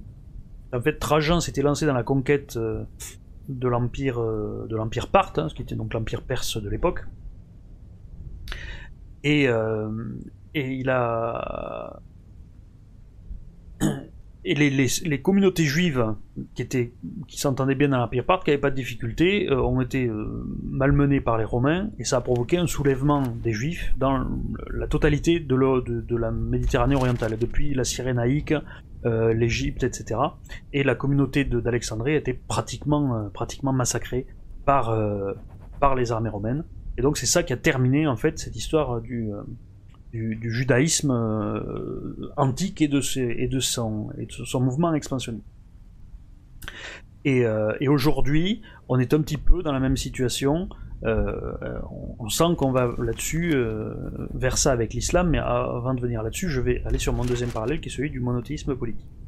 Et avant de vous en parler, je vous encourage à mettre des pouces bleus sous le, sous notre vidéo afin d'aider à notre référencement et de montrer que vous appréciez notre travail, bien sûr. Hein. c'est toujours, toujours important. Alors, je sais pas quel était l'inverse, il faudra que je cherche. Polissé verso chez les Romains, je sais ce que c'était polissé. Je pense pas que c'était recto, je sais pas, faudra que je, faudra que je retrouve. Euh, Est-ce qu'on a une question avant que j'embraye, euh, Guillaume? Euh, Non, tu peux continuer. Bon. Alors, voilà pour le, grand parallèle donc entre le judaïsme antique et l'islam. Alors l'islam, bien sûr, on n'est pas arrivé au bout, hein, puisqu'il n'y a, pas, a pas eu de grande guerre terminale contre l'islam. Mais il y a eu des guerres déjà, il y en a, eu pas mal. Euh, des guerres qui ont été provoquées par des attentats terroristes. En particulier, après le 11 septembre, il y a eu les guerres en Afghanistan, en Irak, et il y a eu beaucoup de, de massacres. Il y a eu le Daesh, hein, on, est, on est dans la continuité de ça. On est un petit peu sur les mêmes séries, si vous voulez, de, de, de, de délire euh, de fin du monde. Hein. Euh, le, le, la, la, le magazine officiel de Daesh qui s'appelait Dabik, si je me trompe pas, Dabik c'est le lieu d'une localité qui est censé justement dans leur prophétie être celui d'une sorte de, de, de, lutte euh, de fin du monde, hein, un peu comme l'Armageddon si vous voulez. Hein. Euh, Armageddon pareil, hein, chez les juifs c'était le nom d'une colline, c'était Megiddo, qui, avait été une terrible défaite contre les, contre les, les Égyptiens, et qui revenait donc dans l'idée de fin du monde parce que ça les avait traumatisés. Donc, euh, donc on est un petit peu, on, est, on, en est, on en est là, on est au bord de, de ça. Euh, on est déjà dedans, ça a déjà provoqué des, des bouleversements. et ce qui fait dire, on est arrivé particulièrement dans la dernière phase depuis que vous avez eu le printemps arabe qui a renversé beaucoup de ces mouvements nationalistes qui eux n'étaient pas religieux. Hein. Vous en avez qui, ont tenu, hein, comme en Algérie, mais qui ont failli être renversés justement par les mêmes fanatiques. Donc je, m'arrête sur le, parallèle strictement entre le judaïsme antique et euh, l'islam, et, euh, et je vais, je vais vous, parler un petit peu de euh, l'autre parallèle, donc celui qui concerne toutes les, religions en fait, les religions monothéistes, y compris le, le, christianisme. C'est là que ça va peut-être choquer certains, c'est là que je vous demande de faire un petit effort intellectuel. Parce que euh, on est d'accord que on est d'accord que le le l'islam comme le judaïsme, alors le, judaïsme, si vous prenez, euh, ça, ça, fait un, donc une périodicité, si vous voulez, un, une trajectoire qui a duré à peu près 1300 ans. Hein. Si vous prenez, euh, si on prend 12e siècle avant Jésus-Christ Moïse, si on prend 1er siècle après Jésus-Christ euh, les défaites dans les grandes guerres judéo-romaines, euh, ça, ça, fait, ça fait 1300 ans. Bon. on, est, on est de l'ordre de ça, c'est pas encore une fois le, cycle de l'islam n'est pas fini, mais on est de l'ordre de ça. Hein. Si vous prenez euh, mi-7e siècle, la fin du prêche de Mahomet, et que vous prenez aujourd'hui, on est à euh, un peu moins entre 1300 et 1400 ans. Hein. Donc on est, sur les mêmes ordres de, grandeur. Euh, alors, vous allez me dire, et, euh, vous aurez raison, le, christianisme, le début du christianisme, ça colle pas avec ce que j'ai dit sur, l'islam et le judaïsme, parce qu'on n'a pas du tout un prophète qui apparaît dans une situation d'effondrement euh, et, qui s'impose par les armes et qui gagne des succès comme ça. C'est pas du tout euh, l'image du Christ. Euh, alors avant de faire exactement le cycle monothéiste, il faut que je rajoute justement un, point là-dessus. c'est que l'avènement de, d'une figure comme celle du Christ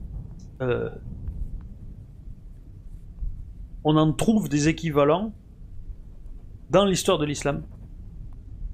Euh, puisque Jésus est apparu euh, dans l'histoire du judaïsme, et eh bien on en trouve l'équivalent dans l'histoire de l'islam. On en trouve l'équivalent euh, justement à la même période, hein, qui est cette période, c'est dans les, j'allais dire les phases finales, c'est, c'est-à-dire c'est au moment où, justement apparaît le, le, le mouvement mardiste, hein, le mouvement messianiste, vous avez d'une part les messianistes violents, hein, donc ceux dont j'ai déjà parlé, j'y reviens pas, mais vous avez aussi alors de manière beaucoup plus minoritaire, mais c'est à ce moment-là que ça apparaît aussi, vous avez les messianistes euh, euh ben comme Jésus, c'est-à-dire qui appellent euh, à la paix, euh, la paix dans le monde, la, la, fraternité, etc. Et surtout, surtout, qui portent un message fondamental qui est la fin du caractère politique de la religion.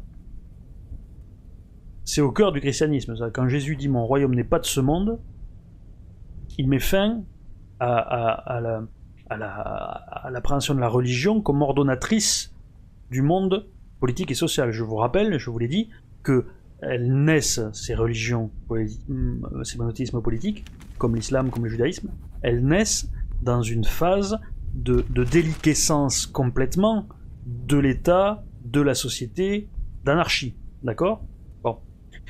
Et donc c'est au cœur de leur message, le, religieux sert à réordonner la communauté. Et c'est pour ça que les préceptes sont, sont, très forts et très stricts.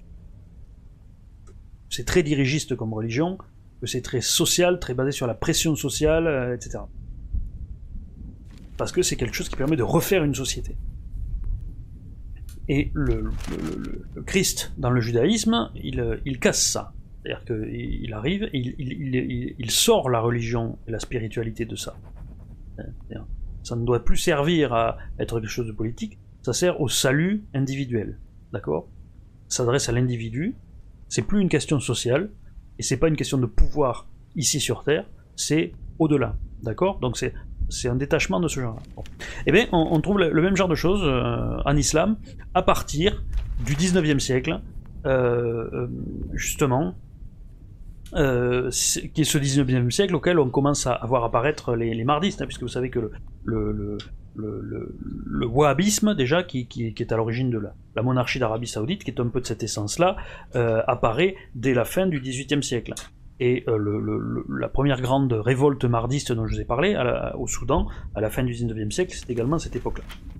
Et donc, vous avez deux, deux, figures en particulier dans le monde musulman qui, correspondent assez, assez bien à, ça, euh, qui tentent de faire une, sorte de, de, version euh, musulmane du christianisme, en fait, tout simplement, qui, qui à l'islam ce que le christianisme est, est à, au judaïsme, au judaïsme antique en particulier. Alors, le, le, le principal et plus significatif, c'est la figure du Bab. Alors je sais pas comment ça se prononce, hein, ça se crée avec un, A accent mais, inversé. Ça se dit Beb. Il euh, faudrait demander euh, si, on a euh, quelqu'un qui parle un peu perse dans, le, dans les commentaires qui n'hésite pas à intervenir. Donc c'était un, personnage dont le vrai nom était Saïd Ali Muhammad Sirazi et qui a un parcours qui est étonnamment similaire à, celui de Jésus-Christ. Je, vais vous lire un extrait de ce que j'avais résumé dans euh, mon histoire du siècle à venir. Né en 1819, montrant des capacités impressionnantes dans l'école religieuse où il étudiait étant enfant, il annonce en 1844, oui ça remonte un peu quand même, un musulman mystique qui parcourait le pays à la recherche du Mahdi, donc, euh, et auquel il offrit l'hospitalité, qu'il était bien le Mahdi. Le mystique, nommé Moula Hussein, devint son premier disciple, bientôt suivi d'autres, 18 au total. Le Bab, c'est-à-dire la porte, part avec son dernier disciple en date, Qudus, en pèlerinage dans les lieux saints de l'islam, la Mecque et Médine.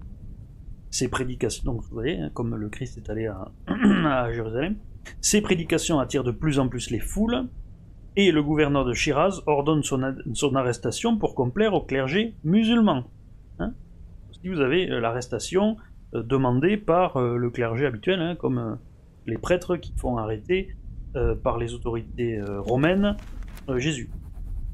Et il faut dire donc que sa doctrine apporte assez, largement abolition de la, charia. Hein. Donc c'était le, même esprit, encore une fois, on dépasse le, pur organisation sociale et politique de, la société. Le Bab décide alors de se livrer aux autorités, donc il résiste pas, il se livre, hein, comme, comme, le Christ, et est placé en résidence surveillée jusqu'en 1846. Un peu moins violent dans l'immédiat que, que dans l'Antiquité. Libéré, il reprend son périple, irritant de nouveau le clergé qui en réfère directement au chat. Ah, le chat d'Iran, hein, pas le chat euh, ouais. Chat S-H-A-A. Le Bab est arrêté, plusieurs fois transféré d'une forteresse à une autre à cause de sa popularité. Amené à Tabriz, il y est jugé et au cours de son procès, lorsqu'on lui demande qui il est, il annonce être l'élu attendu par les musulmans, à la suite de quoi il est moqué et molesté avant d'être à nouveau écroué. Hein, vous avez un récit qui est, extrêmement proche de ce qu'on peut lire dans les évangiles. En 1850, on décide de son exécution, qui aurait eu lieu en deux fois. Euh, alors d'autres sources évoquent la mort de lors de la première tentative, c'est un, petit peu flou. D'abord, on le suspend au mur de la forteresse de Tabriz le 9 juillet avec un jeune disciple qui a demandé à mourir avec lui. Le peloton censé les fusiller fait feu sous le regard de la foule, mais ils s'en sortent indemnes, indemnes les cordes les suspendant étant sectionnés par une balle, ce qui terrifie les chrétiens arméniens du régiment, qui croient un miracle. Peu de temps après, une nouvelle tentative se solde par le décès du Bab sous les balles. donc son corps est récupéré par ce qu'on appelait les Babis, ses disciples, et enterré sur le mont Carmel à Haïfa en 1909, hein, finalement beaucoup plus tard. Donc, on retrouve dans ce, récit donc la, trame, c'est vraiment très proche hein, de, du, parcours euh, de vie euh, de Jésus-Christ. Euh, la grande différence, c'est que euh, il n'y a pas de résurrection.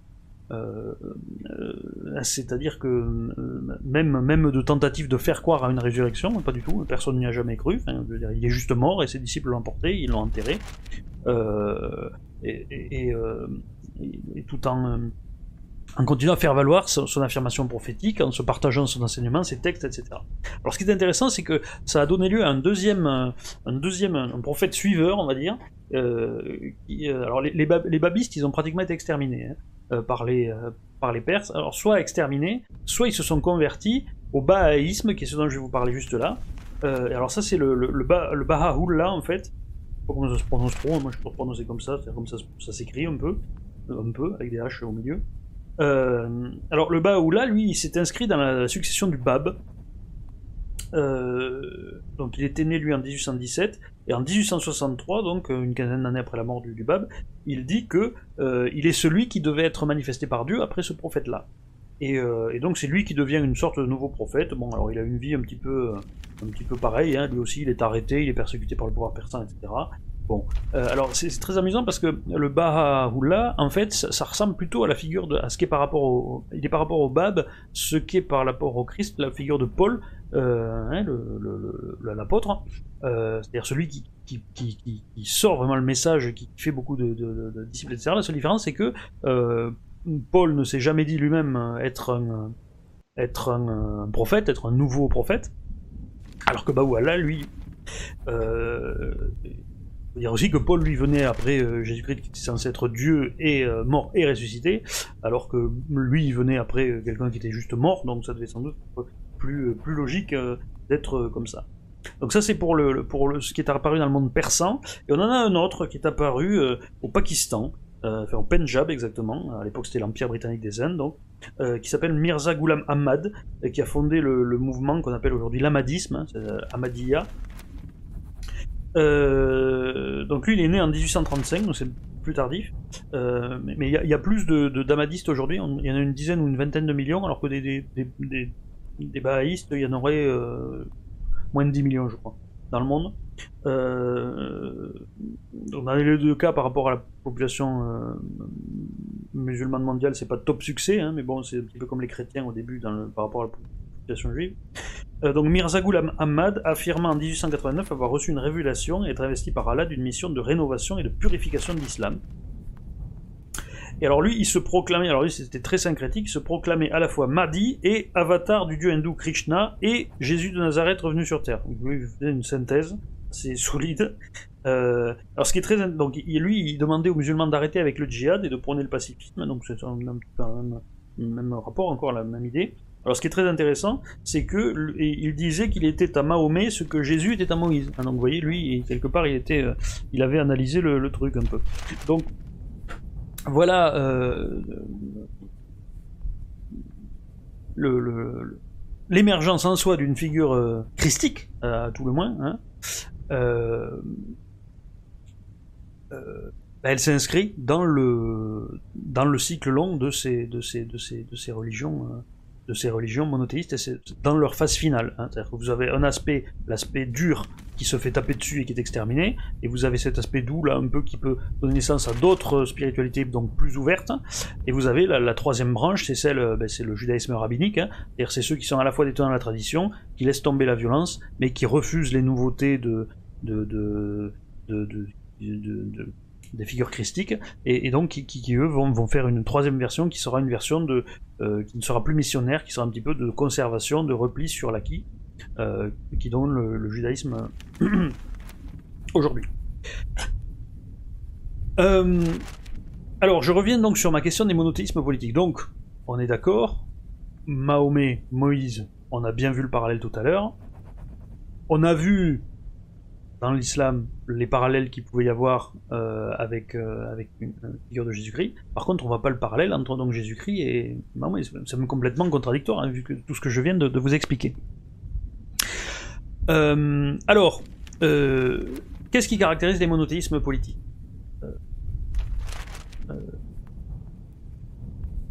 Si vous prenez le, cycle, le, cycle, je vous ai dit, il faut chercher en fait une, figure euh, qui correspondrait à, à, Mahomet ou à Moïse dans le, dans le christianisme. Parce que je vous ai dit tout à l'heure, excusez-moi, c'est là-dessus que je raccroche, je vous ai dit que le christianisme avait donné lieu à euh, des choses qui sont totalement comparables à ce qu'on a vu en islam. Euh, les conversions violentes, etc. Donc d'où ça vient ça, alors que la figure prophétique initiale n'est pas du tout la même Eh bien, c'est que en fait, vous avez eu dans le christianisme une phase locale hein, euh, et temporaire de monothéisme politique, qui ne résume pas cette religion, hein, mais qui s'est greffée dessus, en fait. Et elle s'est greffer dessus, euh, tout simplement parce qu'il est arrivé dans le christianisme quelque chose de similaire à Mahomet et Moïse. Et ce quelque chose, c'est l'empereur Constantin. Alors, il faut que j'explique un peu, hein, parce que je me doute que c'est pas évident à, avaler d'un coup comme ça, mais vous, allez comprendre, c'est assez simple. Euh, euh, au IIIe siècle après Jésus-Christ, donc, l'Empire romain connaît une très grave crise qui le plonge dans ce qu'on appelle l'anarchie militaire qui dure euh, plus de 50 ans. Cette anarchie militaire, c'est Dioclétien, l'empereur Dioclétien qui y met fin, en instaurant le système qu'on appelle la tétrarchie. Hein. Souvent, quand on fait de l'histoire romaine, vous avez toujours le passage sur la tétrarchie. On a l'impression que c'est un truc qui a duré longtemps, alors qu'en fait ça n'a duré que le temps de Dioclétien. Euh, ça, dure, une vingtaine d'années. Hein. Donc c'est pas vraiment un système, puisque c'est un système qui n'a jamais marché, en fait. Euh, euh, avec une chose, c'est qu'il y avait le pouvoir de Dioclétien qui avait arrangé les choses autour de lui comme il voulait, mais le, système de la tétrarchie tel qu'il l'avait pensé n'a pas fonctionné de manière autonome.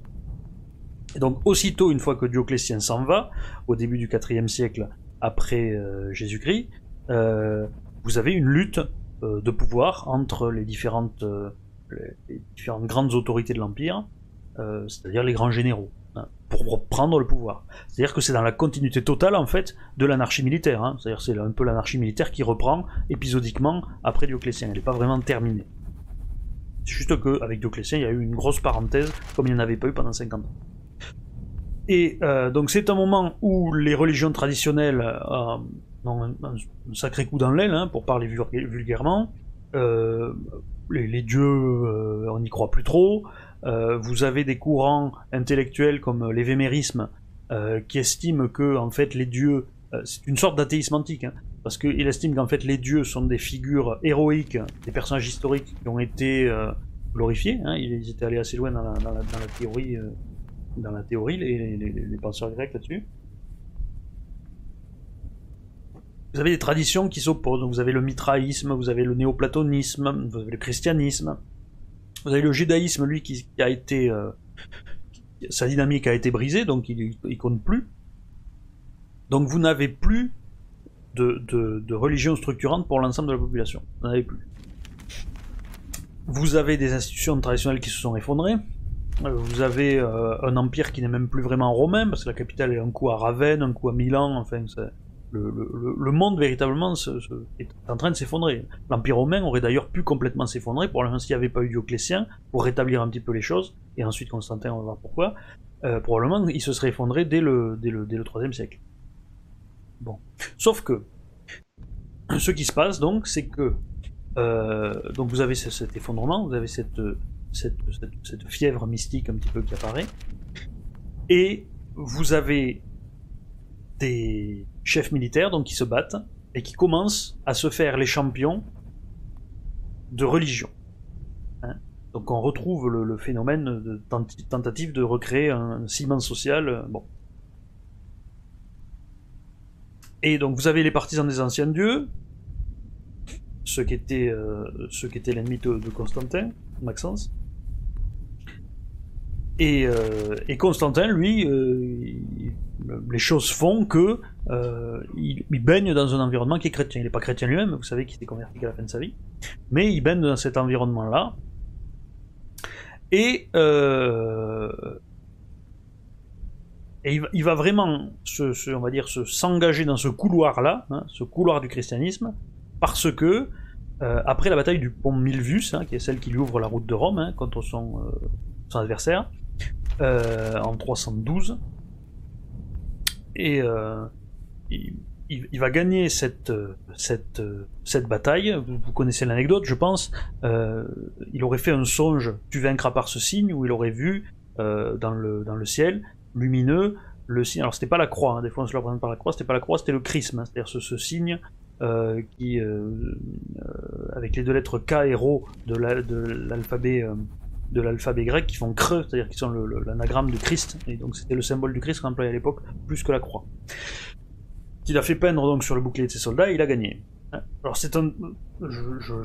Il me semble que, historiquement, c'est le seul cas qu'on ait de victoire militaire dans l'histoire chrétienne qui a été remportée après la vision militaire, une vision comme ça du, chef. Euh, peut-être Jeanne d'Arc, mais avant ça, il n'y a, rien. Euh, c'est Constantin.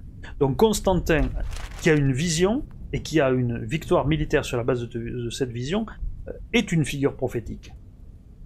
D'accord?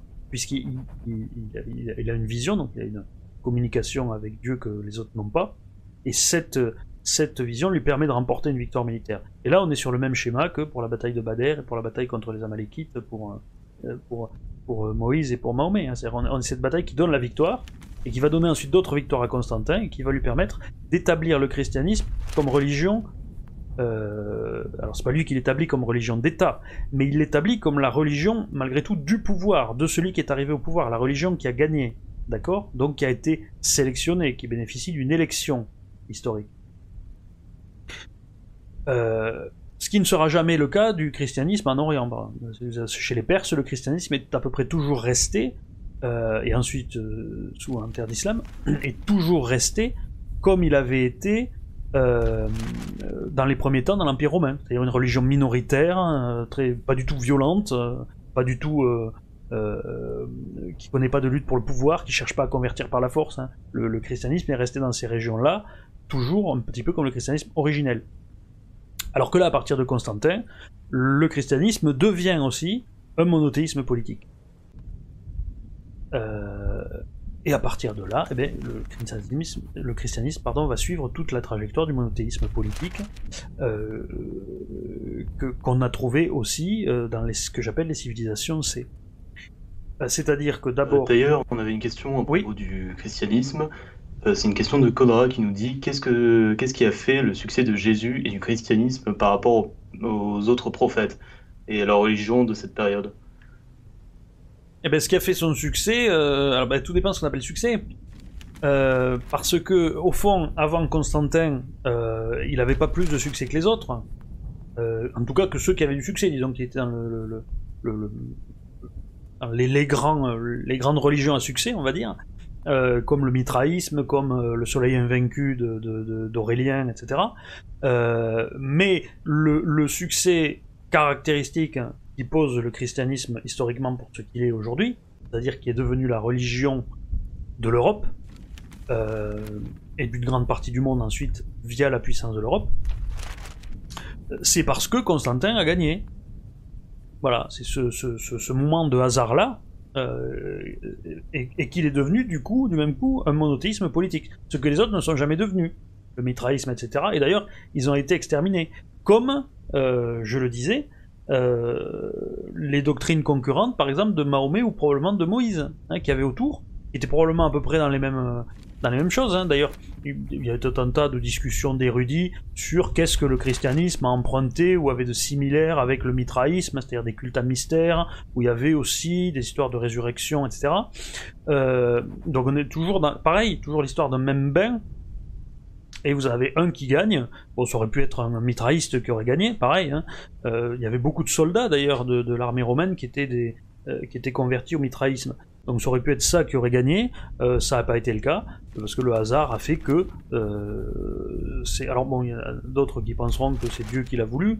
Euh, moi, j'en suis. Je, je, je sais. J'ai dit que je parlerai pas de ça là, mais enfin, c'est une, c'est une opinion, mais mais je, je, ne suis pas convaincu que c'était la meilleure chose qui pouvait arriver au christianisme de, de, de devenir un monothéisme politique, justement parce que ça a amené à associer le christianisme à tout un tas de choses que font les monothéismes politiques euh, et qui, ne, qui, ne, qui, correspondent à donc une force motrice, je disais psychosociale, qui, euh, qui n'est pas en accord avec la doctrine. Hein. C'est ce que je disais, euh, ce que je disais au début, le bon grain livret, etc.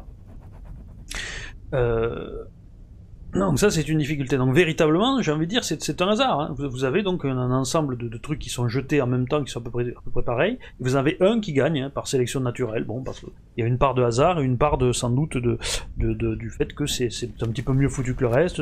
C'est plus simple, ça répond à des à des instincts, des sentiments. Je n'en sais rien. Ça correspond bien à l'époque, pour la même raison que ce qui fait le succès d'un artiste. Hein. Il y a toujours un petit peu la magie du direct. Bon. Euh, donc je reviens à ce que je disais. Euh, à partir de la victoire de Constantin, vous avez l'entrée dans un, cycle de monothéisme politique. C'est-à-dire que vous avez d'abord le, prophète, alors l'ère du prophète en l'occurrence c'est celle de, de, Constantin qui conquiert l'Empire. Ensuite, vous avez euh, l'âge d'or, ce que j'appelle l'âge d'or, c'est-à-dire l'unité impériale euh, dans la religion. Et là, c'est l'empire chrétien. C'est euh, quand Constance, Théodose, etc., deviennent des empires qui font du christianisme la religion d'État. D'accord? Et qui se mettent euh, à, fonder la législation, notamment la législation morale, sur la base des principes chrétiens. Donc on se met par exemple à brûler les homosexuels, ce qu'on faisait pas avant, euh, etc. Ce, ce, ce, genre de choses. Hein. Euh, des choses extrêmement, extrêmement violentes qui sont assez caractéristiques de ces, de ces, de ces, religieux, ces monothéismes politiques.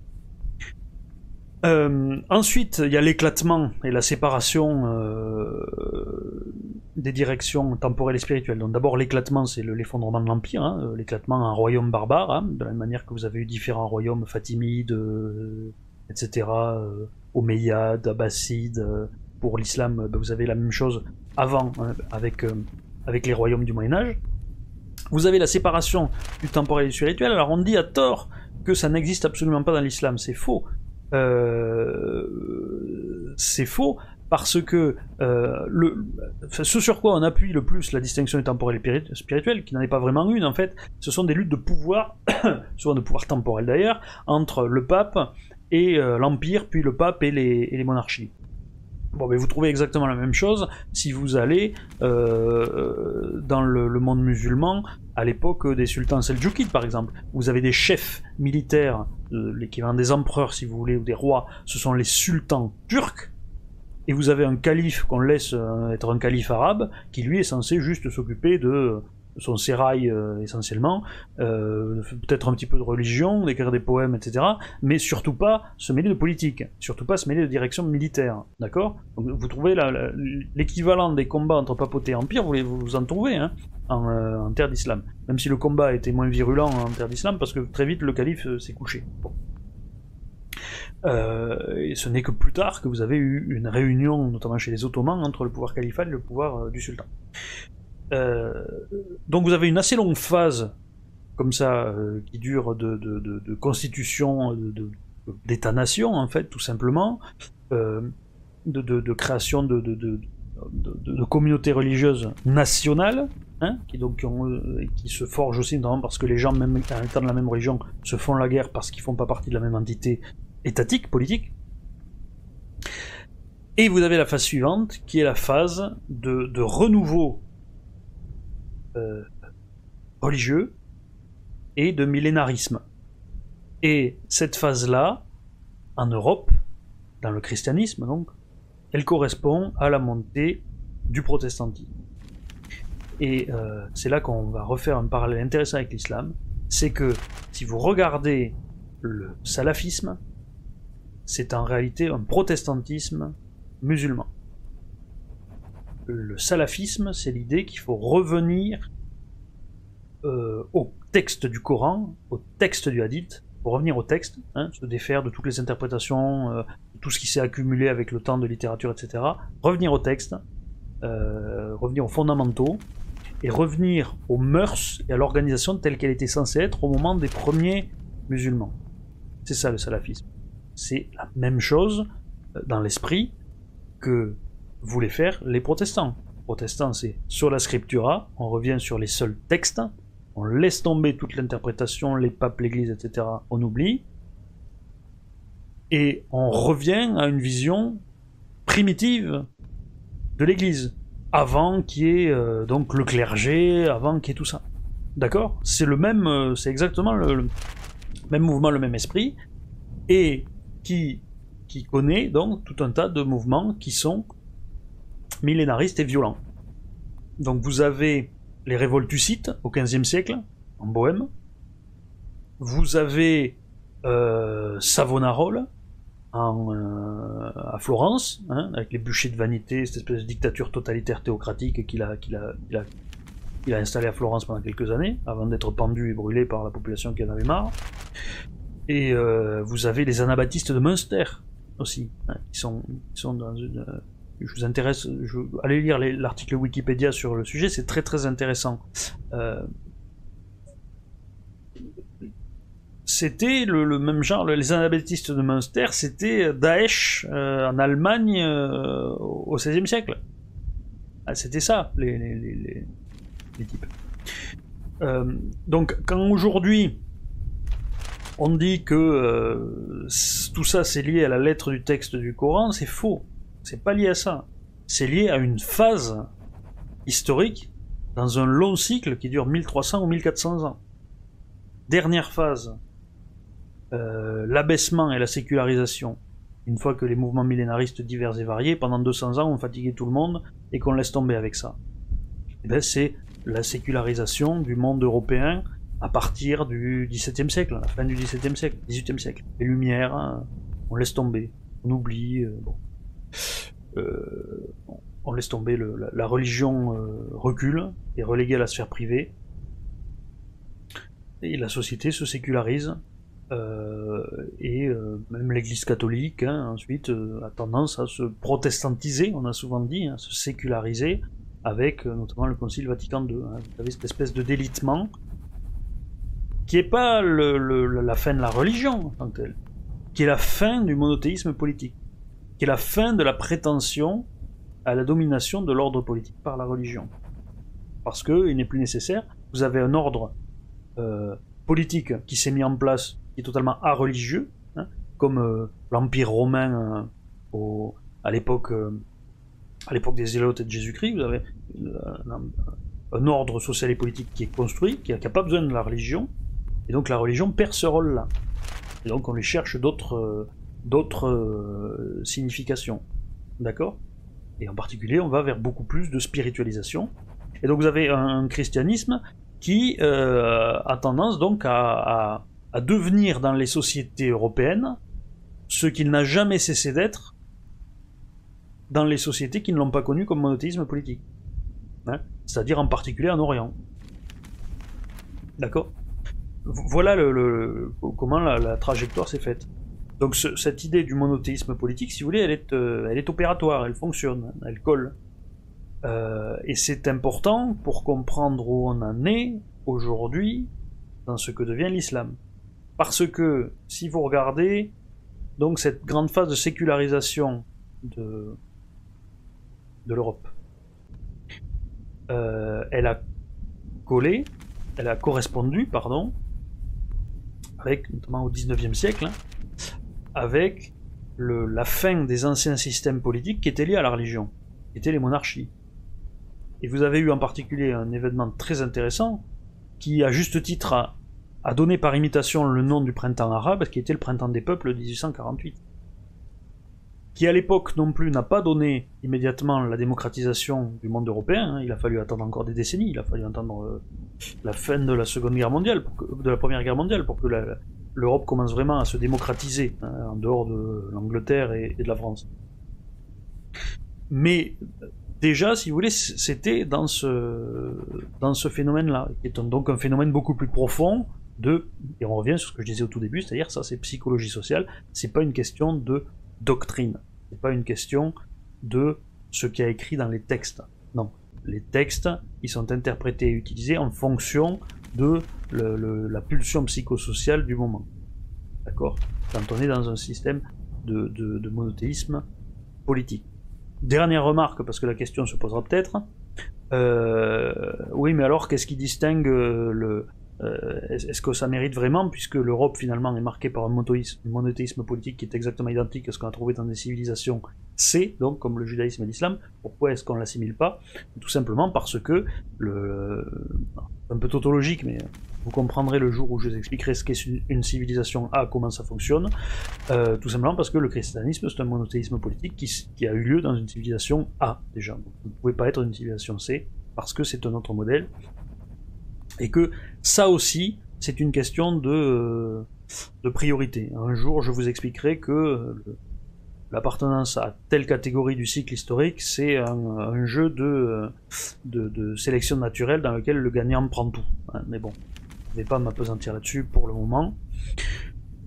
Simplement voilà, quels étaient les rappels théoriques que je voulais vous faire. Donc on a passé beaucoup plus de temps aux archives que la dernière fois, parce que c'était nécessaire, mais en même temps on va passer moins de temps dans la salle de guerre, où on va voir l'actualité. Euh, immédiatement, on va essayer de faire un petit peu le rapport avec euh, l'état du monde, euh, avec tout ce que je vous ai dit.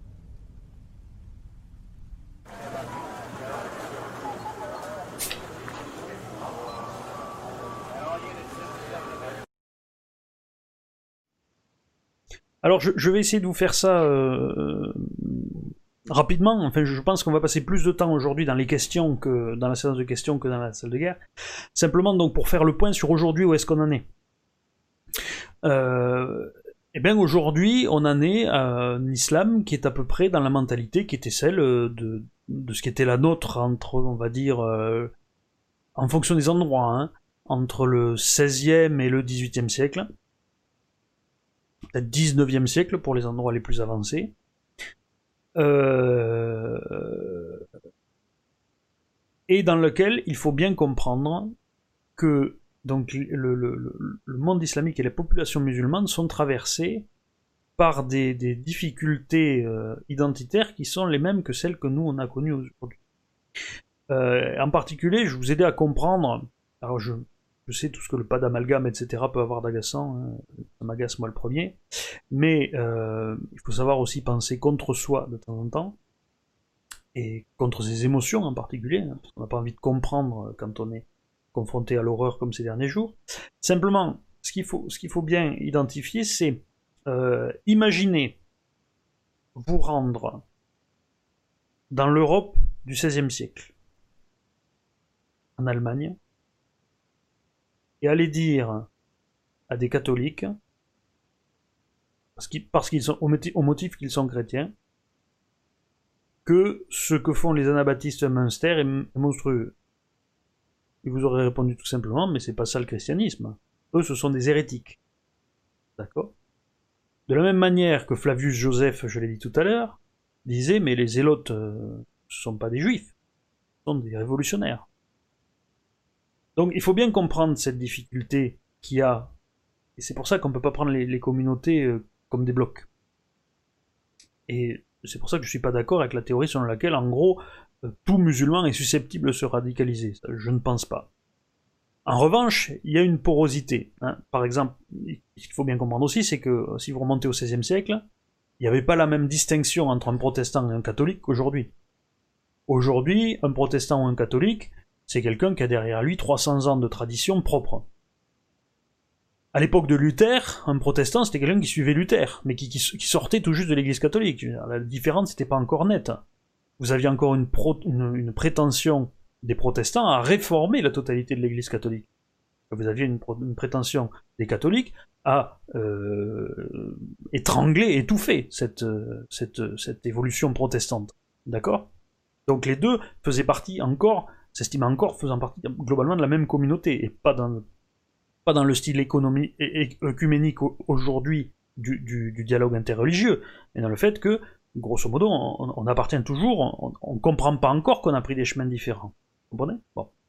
Et donc, le, entre le salafisme, qui est le, mouvement qui a derrière les frères musulmans, etc. Hein, c'est tout ça, le, euh, tous les salafistes ne sont pas frères musulmans, mais les frères musulmans, ça, ça vient du salafisme.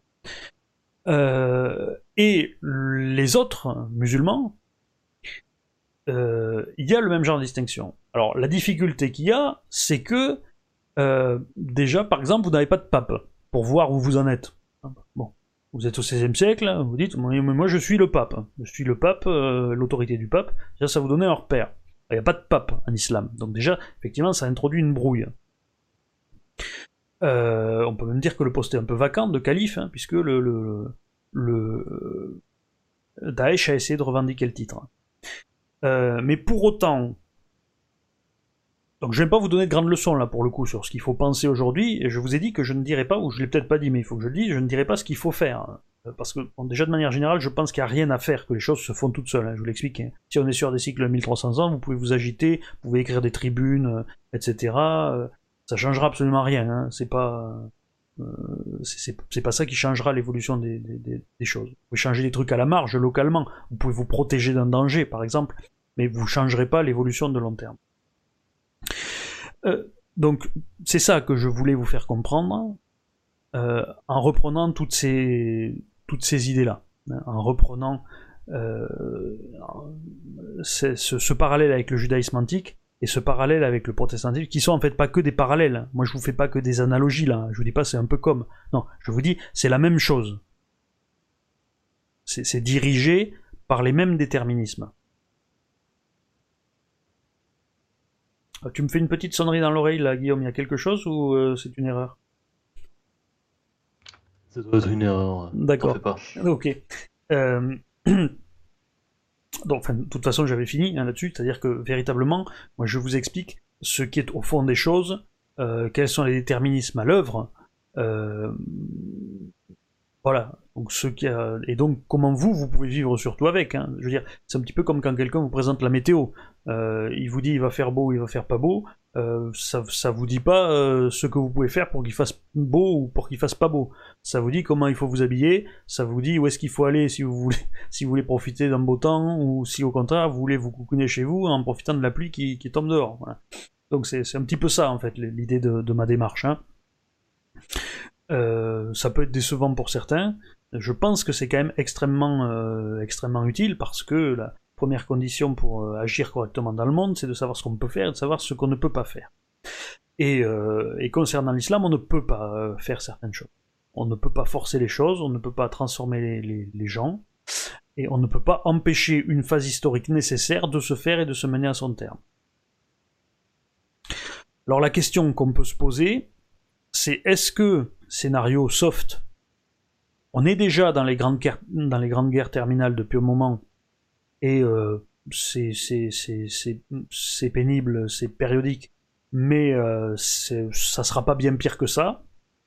Ou est-ce que on est devant des phases beaucoup plus brutales encore de ça, avant que ça s'arrête?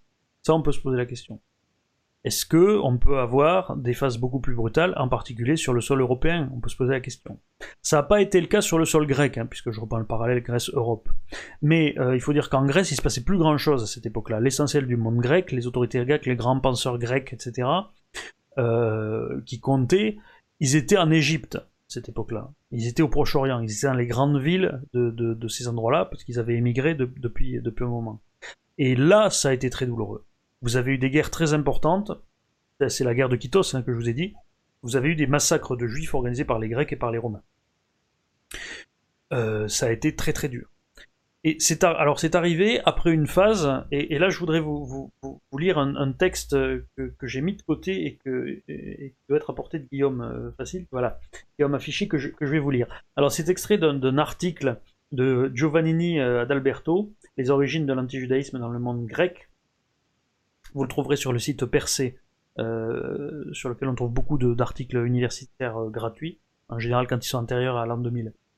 Et, et, vous allez voir, ce, passage, il est, il est frappant quand on voit le parallèle avec les frictions autour de l'islam dans les sociétés européennes. Donc je cite, D'une manière générale, les Grecs se montraient plutôt tolérants à l'égard des étrangers qu'ils accueillaient dans leur cité. Ils étaient très libéraux envers les associations et les cultes de toutes sortes, et mettaient volontiers à leur disposition un lieu pour se réunir et pratiquer leurs rites. Mais ils attendaient tout naturellement de ces étrangers qui venaient s'établir chez eux, qu'ils s'adaptent à leur mode de vie et se soumettent aux lois et aux autorités de la cité. Or, c'est justement ce que la loi mosaïque interdisait aux Juifs de faire. Contrairement à ce qu'on dit trop souvent, ce n'est pas le refus de participer au culte de la cité qui gênait le plus les Grecs, car pour les non-citoyens, la participation... Tu me fais défiler le texte, s'il te plaît. Pour les non-citoyens, la participation au culte de la cité n'était pas un devoir, mais un privilège. De très nombreux décrets honorifiques le prouvent. Mais les Grecs ne pouvaient accepter que des étrangers refusent un jour sur sept de travailler ou de servir, ils demandent des marchés spéciaux pour pouvoir respecter leurs prescriptions alimentaires, ils refusent de se présenter en justice le jour du sabbat, ils se soustraient aux liturgies pour pouvoir payer leurs contributions au temple Jérusalem. D'accord? Donc vous, voyez que les rapports de cohabitation entre les communautés juives euh, au 1er siècle avant notre ère ou de notre ère et, euh, et les Grecs sont dans exactement les mêmes choses qu'on voit euh, aujourd'hui, hein, entre dans la cohabitation entre les, Européens, qui sont les Grecs d'aujourd'hui, et, euh, et, les musulmans. On voit les mêmes tensions. On voit les mêmes tensions. Et donc, si vous voulez, tout ça, je peux pas vous dire exactement si ça va encore empirer. Je crains que ça empire encore au moins un petit peu. Euh, mais voilà, si vous voulez, l'explication de ce que vous avez à subir. Et je pense qu'avoir une, une explication de ce qu'on subit, du pourquoi, du d'où ça vient, je pense que c'est déjà pas mal. Voilà. Donc ce que je pouvais vous dire là-dessus euh, aujourd'hui, qu'est-ce qui va sortir de cette affaire euh, de Samuel Paty chez nous? Euh, Vraisemblablement ça, ça, ça a frappé quelque chose de plus que, tout ce qui était arrivé avant. Probablement parce qu'un professeur de l'éducation nationale, l'éducation nationale c'est un peu le clergé de la République, hein, donc le père Hamel, c'était le clergé, le clergé d'avant, le clergé de l'Église catholique qui n'est plus l'ordre euh, en vigueur en France depuis deux siècles. Par contre, le clergé d'aujourd'hui véritablement en France, c'est l'éducation nationale. C'est eux qui disent quoi penser aux enfants, etc., qui leur font le catéchisme républicain. Donc c'est peut-être pour ça qu'il y a eu cette, cet effet-là.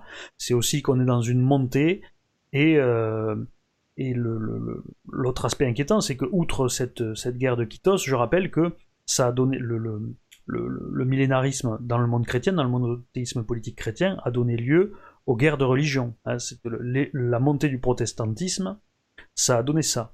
Et quand les guerres de religion ont commencé, en France, les protestants étaient à peu près 10%, ce qui est à peu près la population, la proportion de population musulmane aujourd'hui en France. Et euh, les guerres de religion ont commencé parce que en 1562, il y a un édit qui a été pris par le roi Charles IX à l'instigation de sa mère Catherine de Médicis, qui était un édit de tolérance envers les protestants. Qu'ont fait les protestants? Ben, Ils se sont enhardis aussitôt, ils ont commencé à aller vandaliser des églises pour, euh, pour faire du, vandalisme pédagogique, c'est-à-dire pour expliquer les saints, ça n'existe pas, euh, euh c'est païen, euh, c'est de la superstition, euh, casser les statues de la Sainte Vierge, etc. Il faut adorer que Dieu seul, etc. Bon, on est sur le même genre. Hein, vous voyez, hein, c'est un salafisme chrétien, pour prendre l'image dans l'autre sens. Euh, et ça, ça, ça a commencé à amener des représailles. Et c'est là que le, le, le, l'engrenage des 30 ans des guerres de religion s'est euh, lancé euh, malheureusement. Donc ça fait euh, souvent, vous savez, j'entends des gens dire ah oui mais aujourd'hui les gens ils bougent plus, ils sont beaucoup plus calmes. Alors il y en a qui, qui s'en réjouissent, il y en a qui s'en euh, désolent en disant mais bon, c'est terrible, les gens n'ont plus plus envie de se battre, etc. Mais euh, entre les, premières manifestations de protestantisme en France, euh, alors ça devait être quoi? C'était autour de 1535, c'est François Ier, l'affaire des placards, hein, j'ai plus la date, vous chercherez. Euh, et, et, le début de la guerre de religion, il se passe plus de 20 ans, 20 hein, ou 30 ans. Donc c'est très long à percoler ce genre de situation. Et, on est peut-être au bord d'une explosion, d'une explosion de ce genre. Voilà ce que je pouvais vous dire. Euh, je vous invite euh, à nouveau à mettre un pouce bleu sous cette émission si elle vous intéresse, à soutenir Radio Athéna en faisant un don sur, euh, un don sur Tipeee, bien sûr à vous abonner à Radio Athéna et, éventuellement, ce sera avec plaisir, à ma propre chaîne qui recense mes autres vidéos outre celles que je fais ici sur Radio Athéna. Et ceci étant dit, nous allons passer à la séance de questions, Guillaume.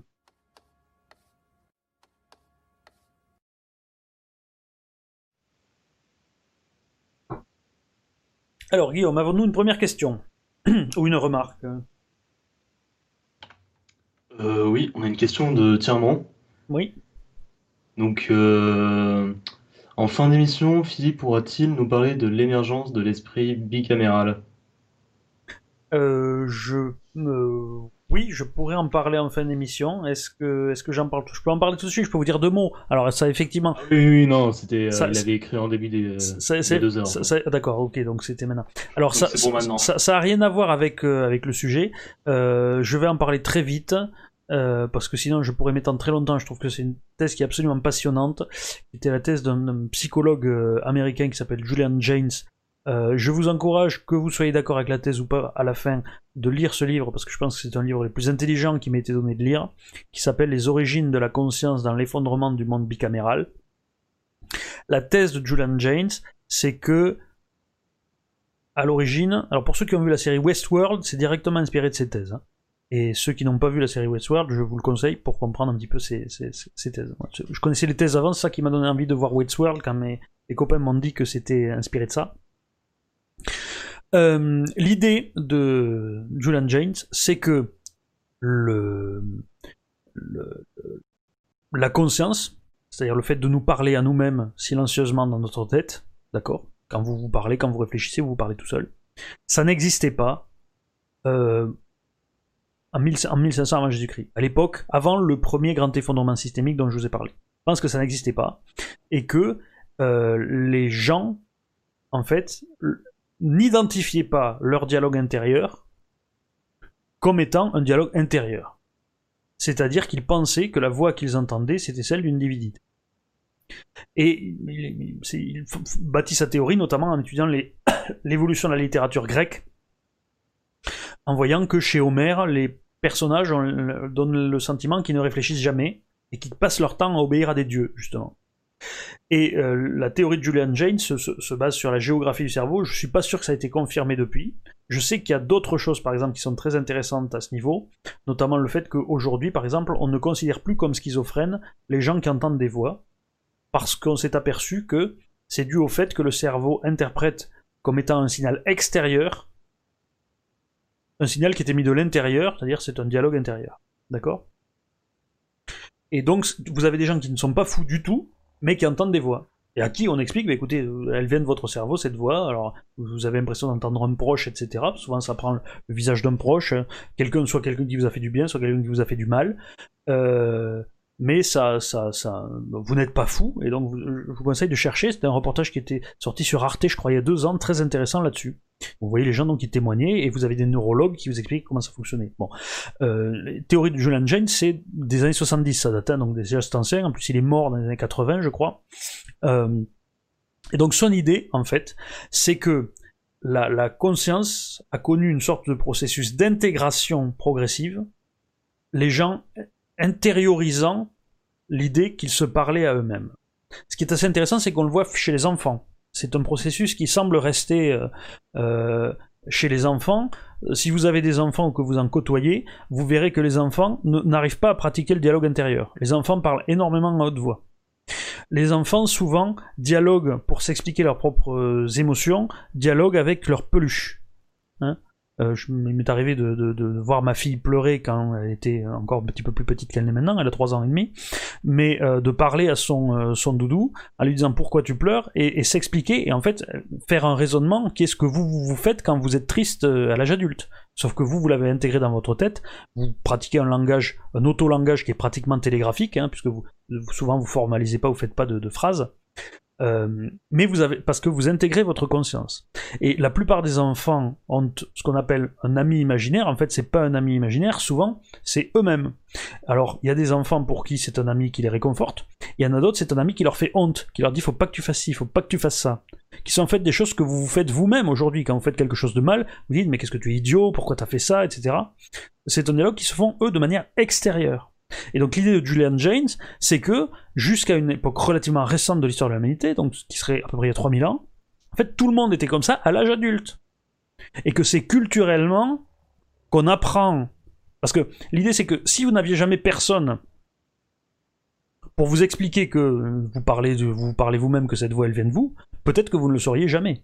Et donc, si vous aviez la totalité du genre humain qui entendait ça comme ça et qui ne comprenait pas, eh bien, l'idée c'est que la conscience restait encore quelque chose de dissocié, d'accord? Elle existait, et, et au fond, la conscience, telle qu'on l'a aujourd'hui, le fait de pouvoir dialoguer avec soi-même, euh, est très peu utile au point, euh, au plan opératif dans la vie de tous les jours. Ça, ça vous sert à entrer dans un dialogue avec vous-même, à vous poser des questions, à faire de l'introspection, mais ça ne vous sert pas dans vos rapports sociaux, ou peu, puisque vous réagissez avec instinct, et que même si vous avez une voix que vous entendez intérieurement, puisque vous ne la formalisez, il n'a formalisé de toute façon plus à l'oral, mais ils entendaient ça comme une voix, enfin c'est la théorie de James, entendre ça comme, ça me paraît plausible, entendre ça comme une voix intérieure, mais finalement ça ne se voyait pas, et probablement qu'aujourd'hui, d'ailleurs si aujourd'hui vous, vous parlez avec quelqu'un qui entend des voix, vous ne saurez pas qu'il entend des voix. Hein. et donc euh, si vous aviez quelqu'un en face de vous qui n'a pas intégré sa personnalité, et qui entend une voix qui lui parle et qui vous répond en fonction de ce que lui dit sa voix, vous ne le verriez pas. Et donc, ce qu'explique James, c'est qu'il est tout à fait possible qu'à une époque, euh, la totalité du genre humain ait été dans cette situation-là. Et que ça se soit effacé. Alors, on, trouve encore aujourd'hui des trucs intéressants. Euh, moi, je, du coup, depuis que j'ai lu James, je suis très attentif à des choses comme ça. Quand vous regardez un reportage, vous voyez une espèce dans un coin très reculé de population primitive. Vous voyez le type qui vous explique que c'est la plante qui lui parle et qui lui dit que ça, ça marche pour soigner ça. Vous dites, tiens, ça, ça ressemble à Julian James. Le mec, il croit encore que c'est la plante qui lui dit. Alors qu'en fait, c'est lui qui se le dit tout seul. C'est son cerveau qui travaille pour lui. Hein. parce que la plupart du temps, votre cerveau travaille pour vous sans que vous vous en rendiez compte. Et quand vous êtes dans des dialogues avec vous-même, forcément, vous ne le, voulez pas forcément. D'accord? Et c'est très intéressant parce que Julian James a toute une théorie comme ça sur le silence de Dieu.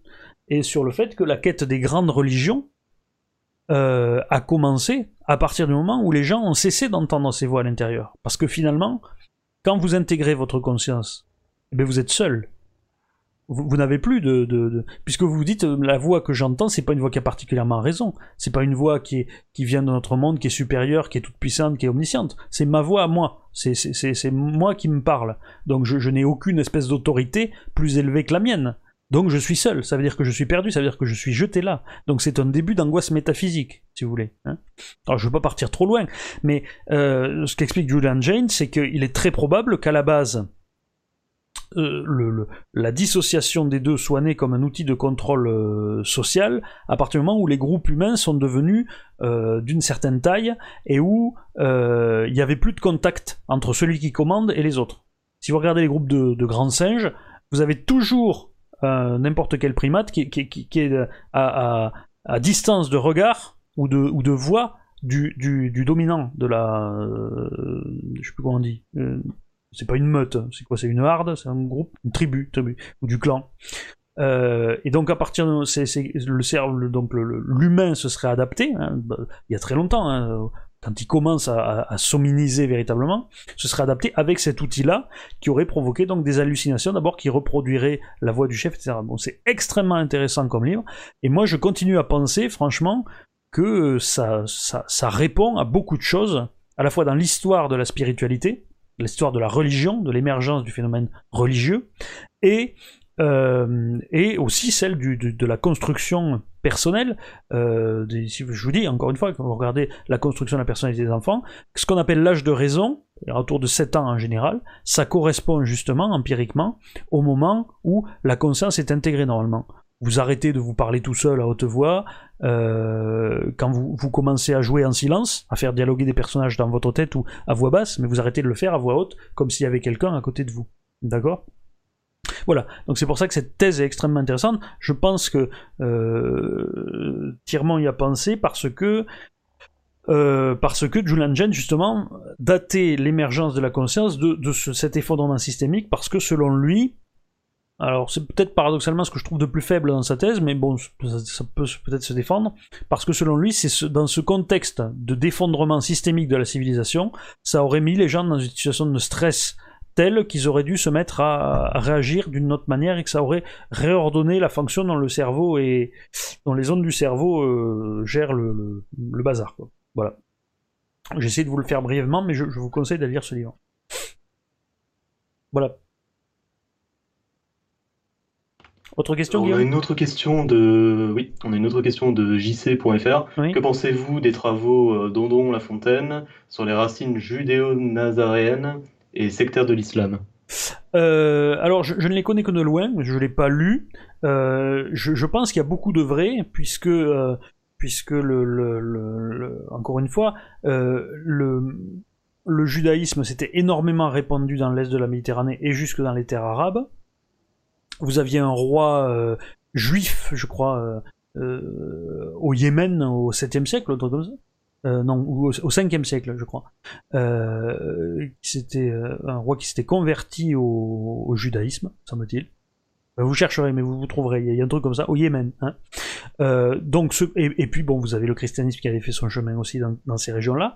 Donc, de toute façon, euh, euh, Mahomet a, évolué dans un bain d'idées qui étaient celles-ci, mais dont aucune n'avait une certaine autorité. Encore une fois, donc effectivement, dans cette soupe primitive dans laquelle est né l'islam, les idées juives traditionnelles et les idées chrétiennes, et puis vous aviez peut-être aussi euh, des, des, idées juives encore dures qui étaient présentes, puisque euh, vous avez euh, probablement eu quelques zélotes des fanatiques qui étaient partis qui, et qui eux n'avaient pas renié leurs idées et qui, qui étaient partis se réfugier dans ce qui était hors de l'Empire romain, donc c'était les marges en Arabie, et, donc je, je, je ça, ça, me paraît quelque chose d'assez de, étudié. Après, est-ce est qu'il a quelque chose de plus précis dans la fontaine? Je sais pas. Je, parce que je vous dis, je connais pas assez bien ces thèses, mais, euh, mais, c'est assez. Euh, c'est sûr qu'il y a une influence euh, à la base, oui. Et j'ai envie de dire, c'est un petit peu ce que je vous expliquais d'ailleurs, le, le, c'est un redémarrage du judaïsme, l'islam, d'une certaine manière, puisque ça, reprend du début, ça recommence avec avec les, mêmes, les mêmes préceptes. Alors, euh, avant d'enchaîner sur euh, la question suivante, il y a Les choses cachées qui nous recommande de lire Jung sur la subconscient euh, collectif, qui apparemment récupère, recoupe la thèse de la bi, la thèse bicamérale. C'est possible, je, je, ça fait Jung est sur ma liste de lecture depuis longtemps, mais, mais non, je, n'ai jamais eu l'occasion de. J'ai des copains que ça intéresse beaucoup, je vois régulièrement passer des choses, j'ai jamais eu le temps de m'y pencher solidement. D'accord. Donc, euh, du coup, euh, la question suivante, c'est une question de Samuel Antoine. Question pour Monsieur Fabry. L'islam radical va gagner du terrain dans le monde musulman, ce qui obligera les US à intervenir au Moyen-Orient. Dans ce cas, quel pays serait le pays islamique leader? L'Iran Pour interrogation. Alors, je, vais, je, vais, je vais répondre juste une question euh, pour question d'organisation. Est-ce qu'il y a beaucoup de questions? Pour savoir le temps que je peux accorder ou pas. D'accord, bon. Euh, alors, euh, le pays leader, alors euh, on, y reviendra, parce que je ferai d'autres émissions là-dessus. Hein. là, c'était vraiment pour poser les fondamentaux notamment et, expliquer un petit peu la situation générale. le pays leader, pour moi, ce sera la Turquie. Parce que l'Iran, je pense pas, c'est des chiites. Je pense qu'il faut que ce soit un pays sunnite qui soit à la tête de ça. et je pense que la Turquie est en train de prendre cette place avec Erdogan. Euh, qui, crée une espèce de, l'islamisme en plus aujourd'hui. Alors là, c'est encore un autre parallèle que je pourrais faire et que je ferai quand on étudiera euh, euh, Erdogan. C'est un peu comme le, le, bolchevisme au XXe siècle et, et, Erdogan en est le Staline, si vous voulez. Hein. Ça se recoupe avec ce qu'on a dit la dernière fois. On m'a demandé est-ce que Erdogan est un, un impérialiste revanchard? J'avais dit oui. Euh, euh, et, donc c'est lui que je vois véritablement dominer tout ça, euh, notamment parce que, et ça en avait parlé la dernière fois, il, est, bien placé pour l'instant dans le, jeu américain pour, qu'on lui laisse l'espace pour se, déployer et de telle manière que le jour où il, se retournera vraiment contre les États-Unis, c'est lui qui sera dans la meilleure position. L'Égypte, je, ne les vois pas, c'est un, pays important, mais euh, contrairement à, la Turquie, les, frères musulmans ne sont pas au pouvoir en Égypte. Au contraire, ils ont été virés par Sisi. D'ailleurs, ça, entraîne une inimitié très importante de, d'Erdogan. Donc moi, je, je, vois, euh, je vois Erdogan, mais j'en parlerai plus. Et là, je pense que ça sera, pour le coup, l'émission sur Erdogan, je pense qu'on la fera, encore une fois, c'est soumis à l'actualité. Je pense qu'on la fera après celle sur la Chine, donc ça sera probablement dans un mois et demi. D'accord. Donc euh, on va enchaîner sur la question suivante, une question de Adada sur Mandodé. Euh, ne pensez-vous pas que le fait d'être sorti du cycle mathusien et d'être passé à une, une, civilisation tendant vers le rationnel va cesser ce fameux cycle millénaire dont vous parliez? Non. Non, parce que ça en fait partie. Si vous regardez, euh, si vous regardez les, les, les le, monde antique, euh, je veux dire, ils ont tout vécu pareil hein, que nous. Euh, la, le, la, déliquescence des repères habituels, sexuels, tout ça, le, qu'on appelle aujourd'hui la gender fluidité, tout ça, ces trucs-là, la fluidité de genre, etc. Vous en trouviez chez les Romains, il suffit d'aller lire Juvénal et Martial. Euh, si vous regardez le, le, quasi-athéisme, c'est ce dont je parlais tout à l'heure, hein, l'abandon de la religion traditionnelle, euh, la baisse de la natalité, on estime que, la population euh, de l'Empire romain, entre le 1er siècle et, le 4e, a baissé de, de, d'environ 50%, hein, ce qui est énorme, parce qu'il n'y avait plus de natalité, et vous avez des passages de Polybe très connus là-dessus, où il explique que les gens ils se marient plus, qu'ils font plus d'enfants, etc. Euh, parce qu'ils veulent profiter de la vie, vivre dans le luxe. Euh, tout ça, j'y reviendrai, je pense, quand, quand, je, quand je ferai le point sur la situation en Europe aujourd'hui, donc c'est encore une émission plus tard. Mais euh, je pense pas qu'on. C'est, une erreur de croire qu'on est vraiment dans une situation différente, qui aurait jamais existé. C'est pas vrai. Encore une fois, sur les idées elles-mêmes peut-être, les idées les plus poussées qui sont, qui sont développées et auxquelles les gens croient, mais c'est pas les idées qui dirigent. Et, et ces idées-là ne sont encore une fois que les rationalisations d'une d'un stade psychosocial qui est celui qu'on a eu en commun avec les Grecs. Très, très clairement, les Romains et les Grecs sont passés par le même. Donc, euh, donc pour moi, ça, ça, changerait. Autre question? donc du coup, on peut passer à la dernière question. Oui. Euh, une question de Matt Lewis. Existe-t-il une eschatologie républicaine, entre parenthèses, la nouvelle religion française?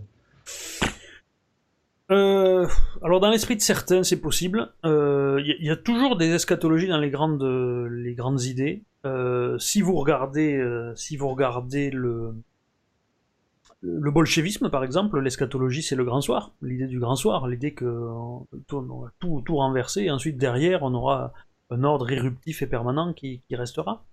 Euh, vous avez ça dans toutes les grandes idées, vous avez ça dans le nazisme aussi, après tout. Voilà, la conquête de l'espace vital devait ensuite ouvrir une grande ère de paix, etc. C'est toujours l'idée de. Ce sont des, des, des, des, millénarismes, en fait. C'est ça, les, pensées eschatologiques euh, terrestres. Et, euh, vous avez une espèce de millénarisme républicain aussi, hein, euh, qui a existé peut-être plus sous la Révolution, à l'époque des Jacobins. Euh, je pense que ça s'est un peu éteint. Il y a des gens qui sont toujours restés euh, accrochés en revanche et qui, euh, qui pensent toujours jusqu'au jour où ils disparaîtront que la République est, à ça de, de, de, triompher définitivement. L'eschatologie, c'est l'idée qu'il y a un moment où il y aura un triomphe définitif et qui changera. Donc c'est une pensée qui est irréaliste parce qu'elle omet le fait qu'il n'y a, y a rien de définitif, que, tout passe, tout là c'est tout casse. Est-ce qu'il reste une question? Euh, bah, Il y a une réaction euh, à l'avant-dernière question, du coup, la, la question de Adada sur mon 2D sur le cycle mathusien. C'est euh, cela veut dire qu'on est proche d'un nouveau Moyen Âge, entre parenthèses, dans l'idée de retour à la religion et d'une diminution technologique. alors, est-ce qu'on en est proche? J'en avais parlé un petit peu la dernière fois. Euh, ça arrivera après l'effondrement de l'Empire américain. Mais il n'a pas encore atteint son apogée, donc, euh, donc il n'est pas pour tout de suite. Euh, pas avant un siècle, je pense. Pas avant un siècle, et, puis bon, le Moyen-Âge c'est très long, hein, ça s'installe pas du jour au lendemain. Donc, donc on n'y est pas encore, mais il y en aura un, ça c'est sûr. Ça c'est sûr. Et il y aura, il y aura un autre. Dans l'histoire du siècle à venir, je vais expliquer qu'il y aurait un néo-islam. Hein, de la même manière que l'islam a été une sorte de, de redémarrage du, du judaïsme, ben, il y aura un truc qui, ressemblera à l'islam et qui repartira depuis le début et, qui naîtra probablement dans la période de l'effondrement, justement, où il y aura besoin d'un nouveau ciment euh, politico, socialo, euh, spirituel. Voilà. D'accord. Donc, euh, bon, une dernière question, encore une fois, du Tirmont, qui. c'est pour revenir sur le sujet bicaméral. Il avait demandé s'il pensait que la fin de l'esprit euh, bicaméral pouvait résulter à une évolution euh, génétique. Euh... J'en sais rien. Honnêtement, j'en sais rien. Alors cela dit, euh, c'est très... quand on regarde comment il l'étudie et, la façon dont je l'ai décrit, c'est quand même très culturel comme, comme, comme, comme mode de fonctionnement. C'est-à-dire que vous développez d'autant plus rapidement et facilement votre intégration de conscience que vous êtes entouré de gens qui l'ont fait, qui sont capables de vous expliquer que c'est vous-même qui... Donc il y a un poids culturel qui est très important. Après, je pense, encore une fois, et je pense que ce n'est pas Tirmont qui va me contredire, que euh, le système est bioculturel, nos sociétés sont bioculturelles, et que très vraisemblablement, il y a des évolutions génétiques qui déjà ont, peut-être précédé cette évolution et qui l'ont permise, qui ont permis ce basculement vers l'intégration de la conscience, et que ce phénomène, encore une fois, si la théorie de Jane c'est vrai, hein, moi j'ai envie de le croire parce que je trouve ça tellement élégant intellectuellement que j'ai envie. C'est peut-être mon côté trop euh, artiste dans le trop trop mon esprit de système qui, ne marque pas, mais euh, je, pense que euh, effectivement, forcément, ça a dû avoir des conséquences, des conséquences génétiques. La boucle de rétroaction habituel. Est-ce qu'il nous reste une question ou est-ce que nous avons fait le tour? On a fait le tour. Bien écoutez, euh, chers amis, je n'ai plus qu'à vous souhaiter une bonne nuit, à vous demander une dernière fois de mettre un pouce bleu sous la vidéo si ce n'est pas déjà fait pour nous aider à notre référencement et nous indiquer si vous avez apprécié tout ça. J'espère que les conditions techniques ont été plus appréciables que la dernière fois. On avait pas mal travaillé avec Guillaume depuis la semaine dernière, j'avais acquis un petit peu de matériel aussi pour que l'expérience soit plus agréable euh, à la fois pour nous et évidemment euh, pour vous. Donc merci de nous le dire en, commentaire si c'est le cas. Si vous voyez encore des défauts, merci de nous le dire aussi afin qu'on puisse travailler. Euh, n'hésitez pas à soutenir Radio Athéna via Tipeee, bien sûr à vous abonner, la petite cloche, etc. et vous pouvez également le faire sur euh, ma chaîne. Vous pouvez aussi me suivre sur Twitter. Euh, et puis je vous dis à dans 15 jours, vraisemblablement pour parler de l'élection américaine, sauf si une grosse actualité nous fait parler d'autre chose, mais rassurez-vous, nous aurons toujours de quoi dire. Bonne soirée à tous.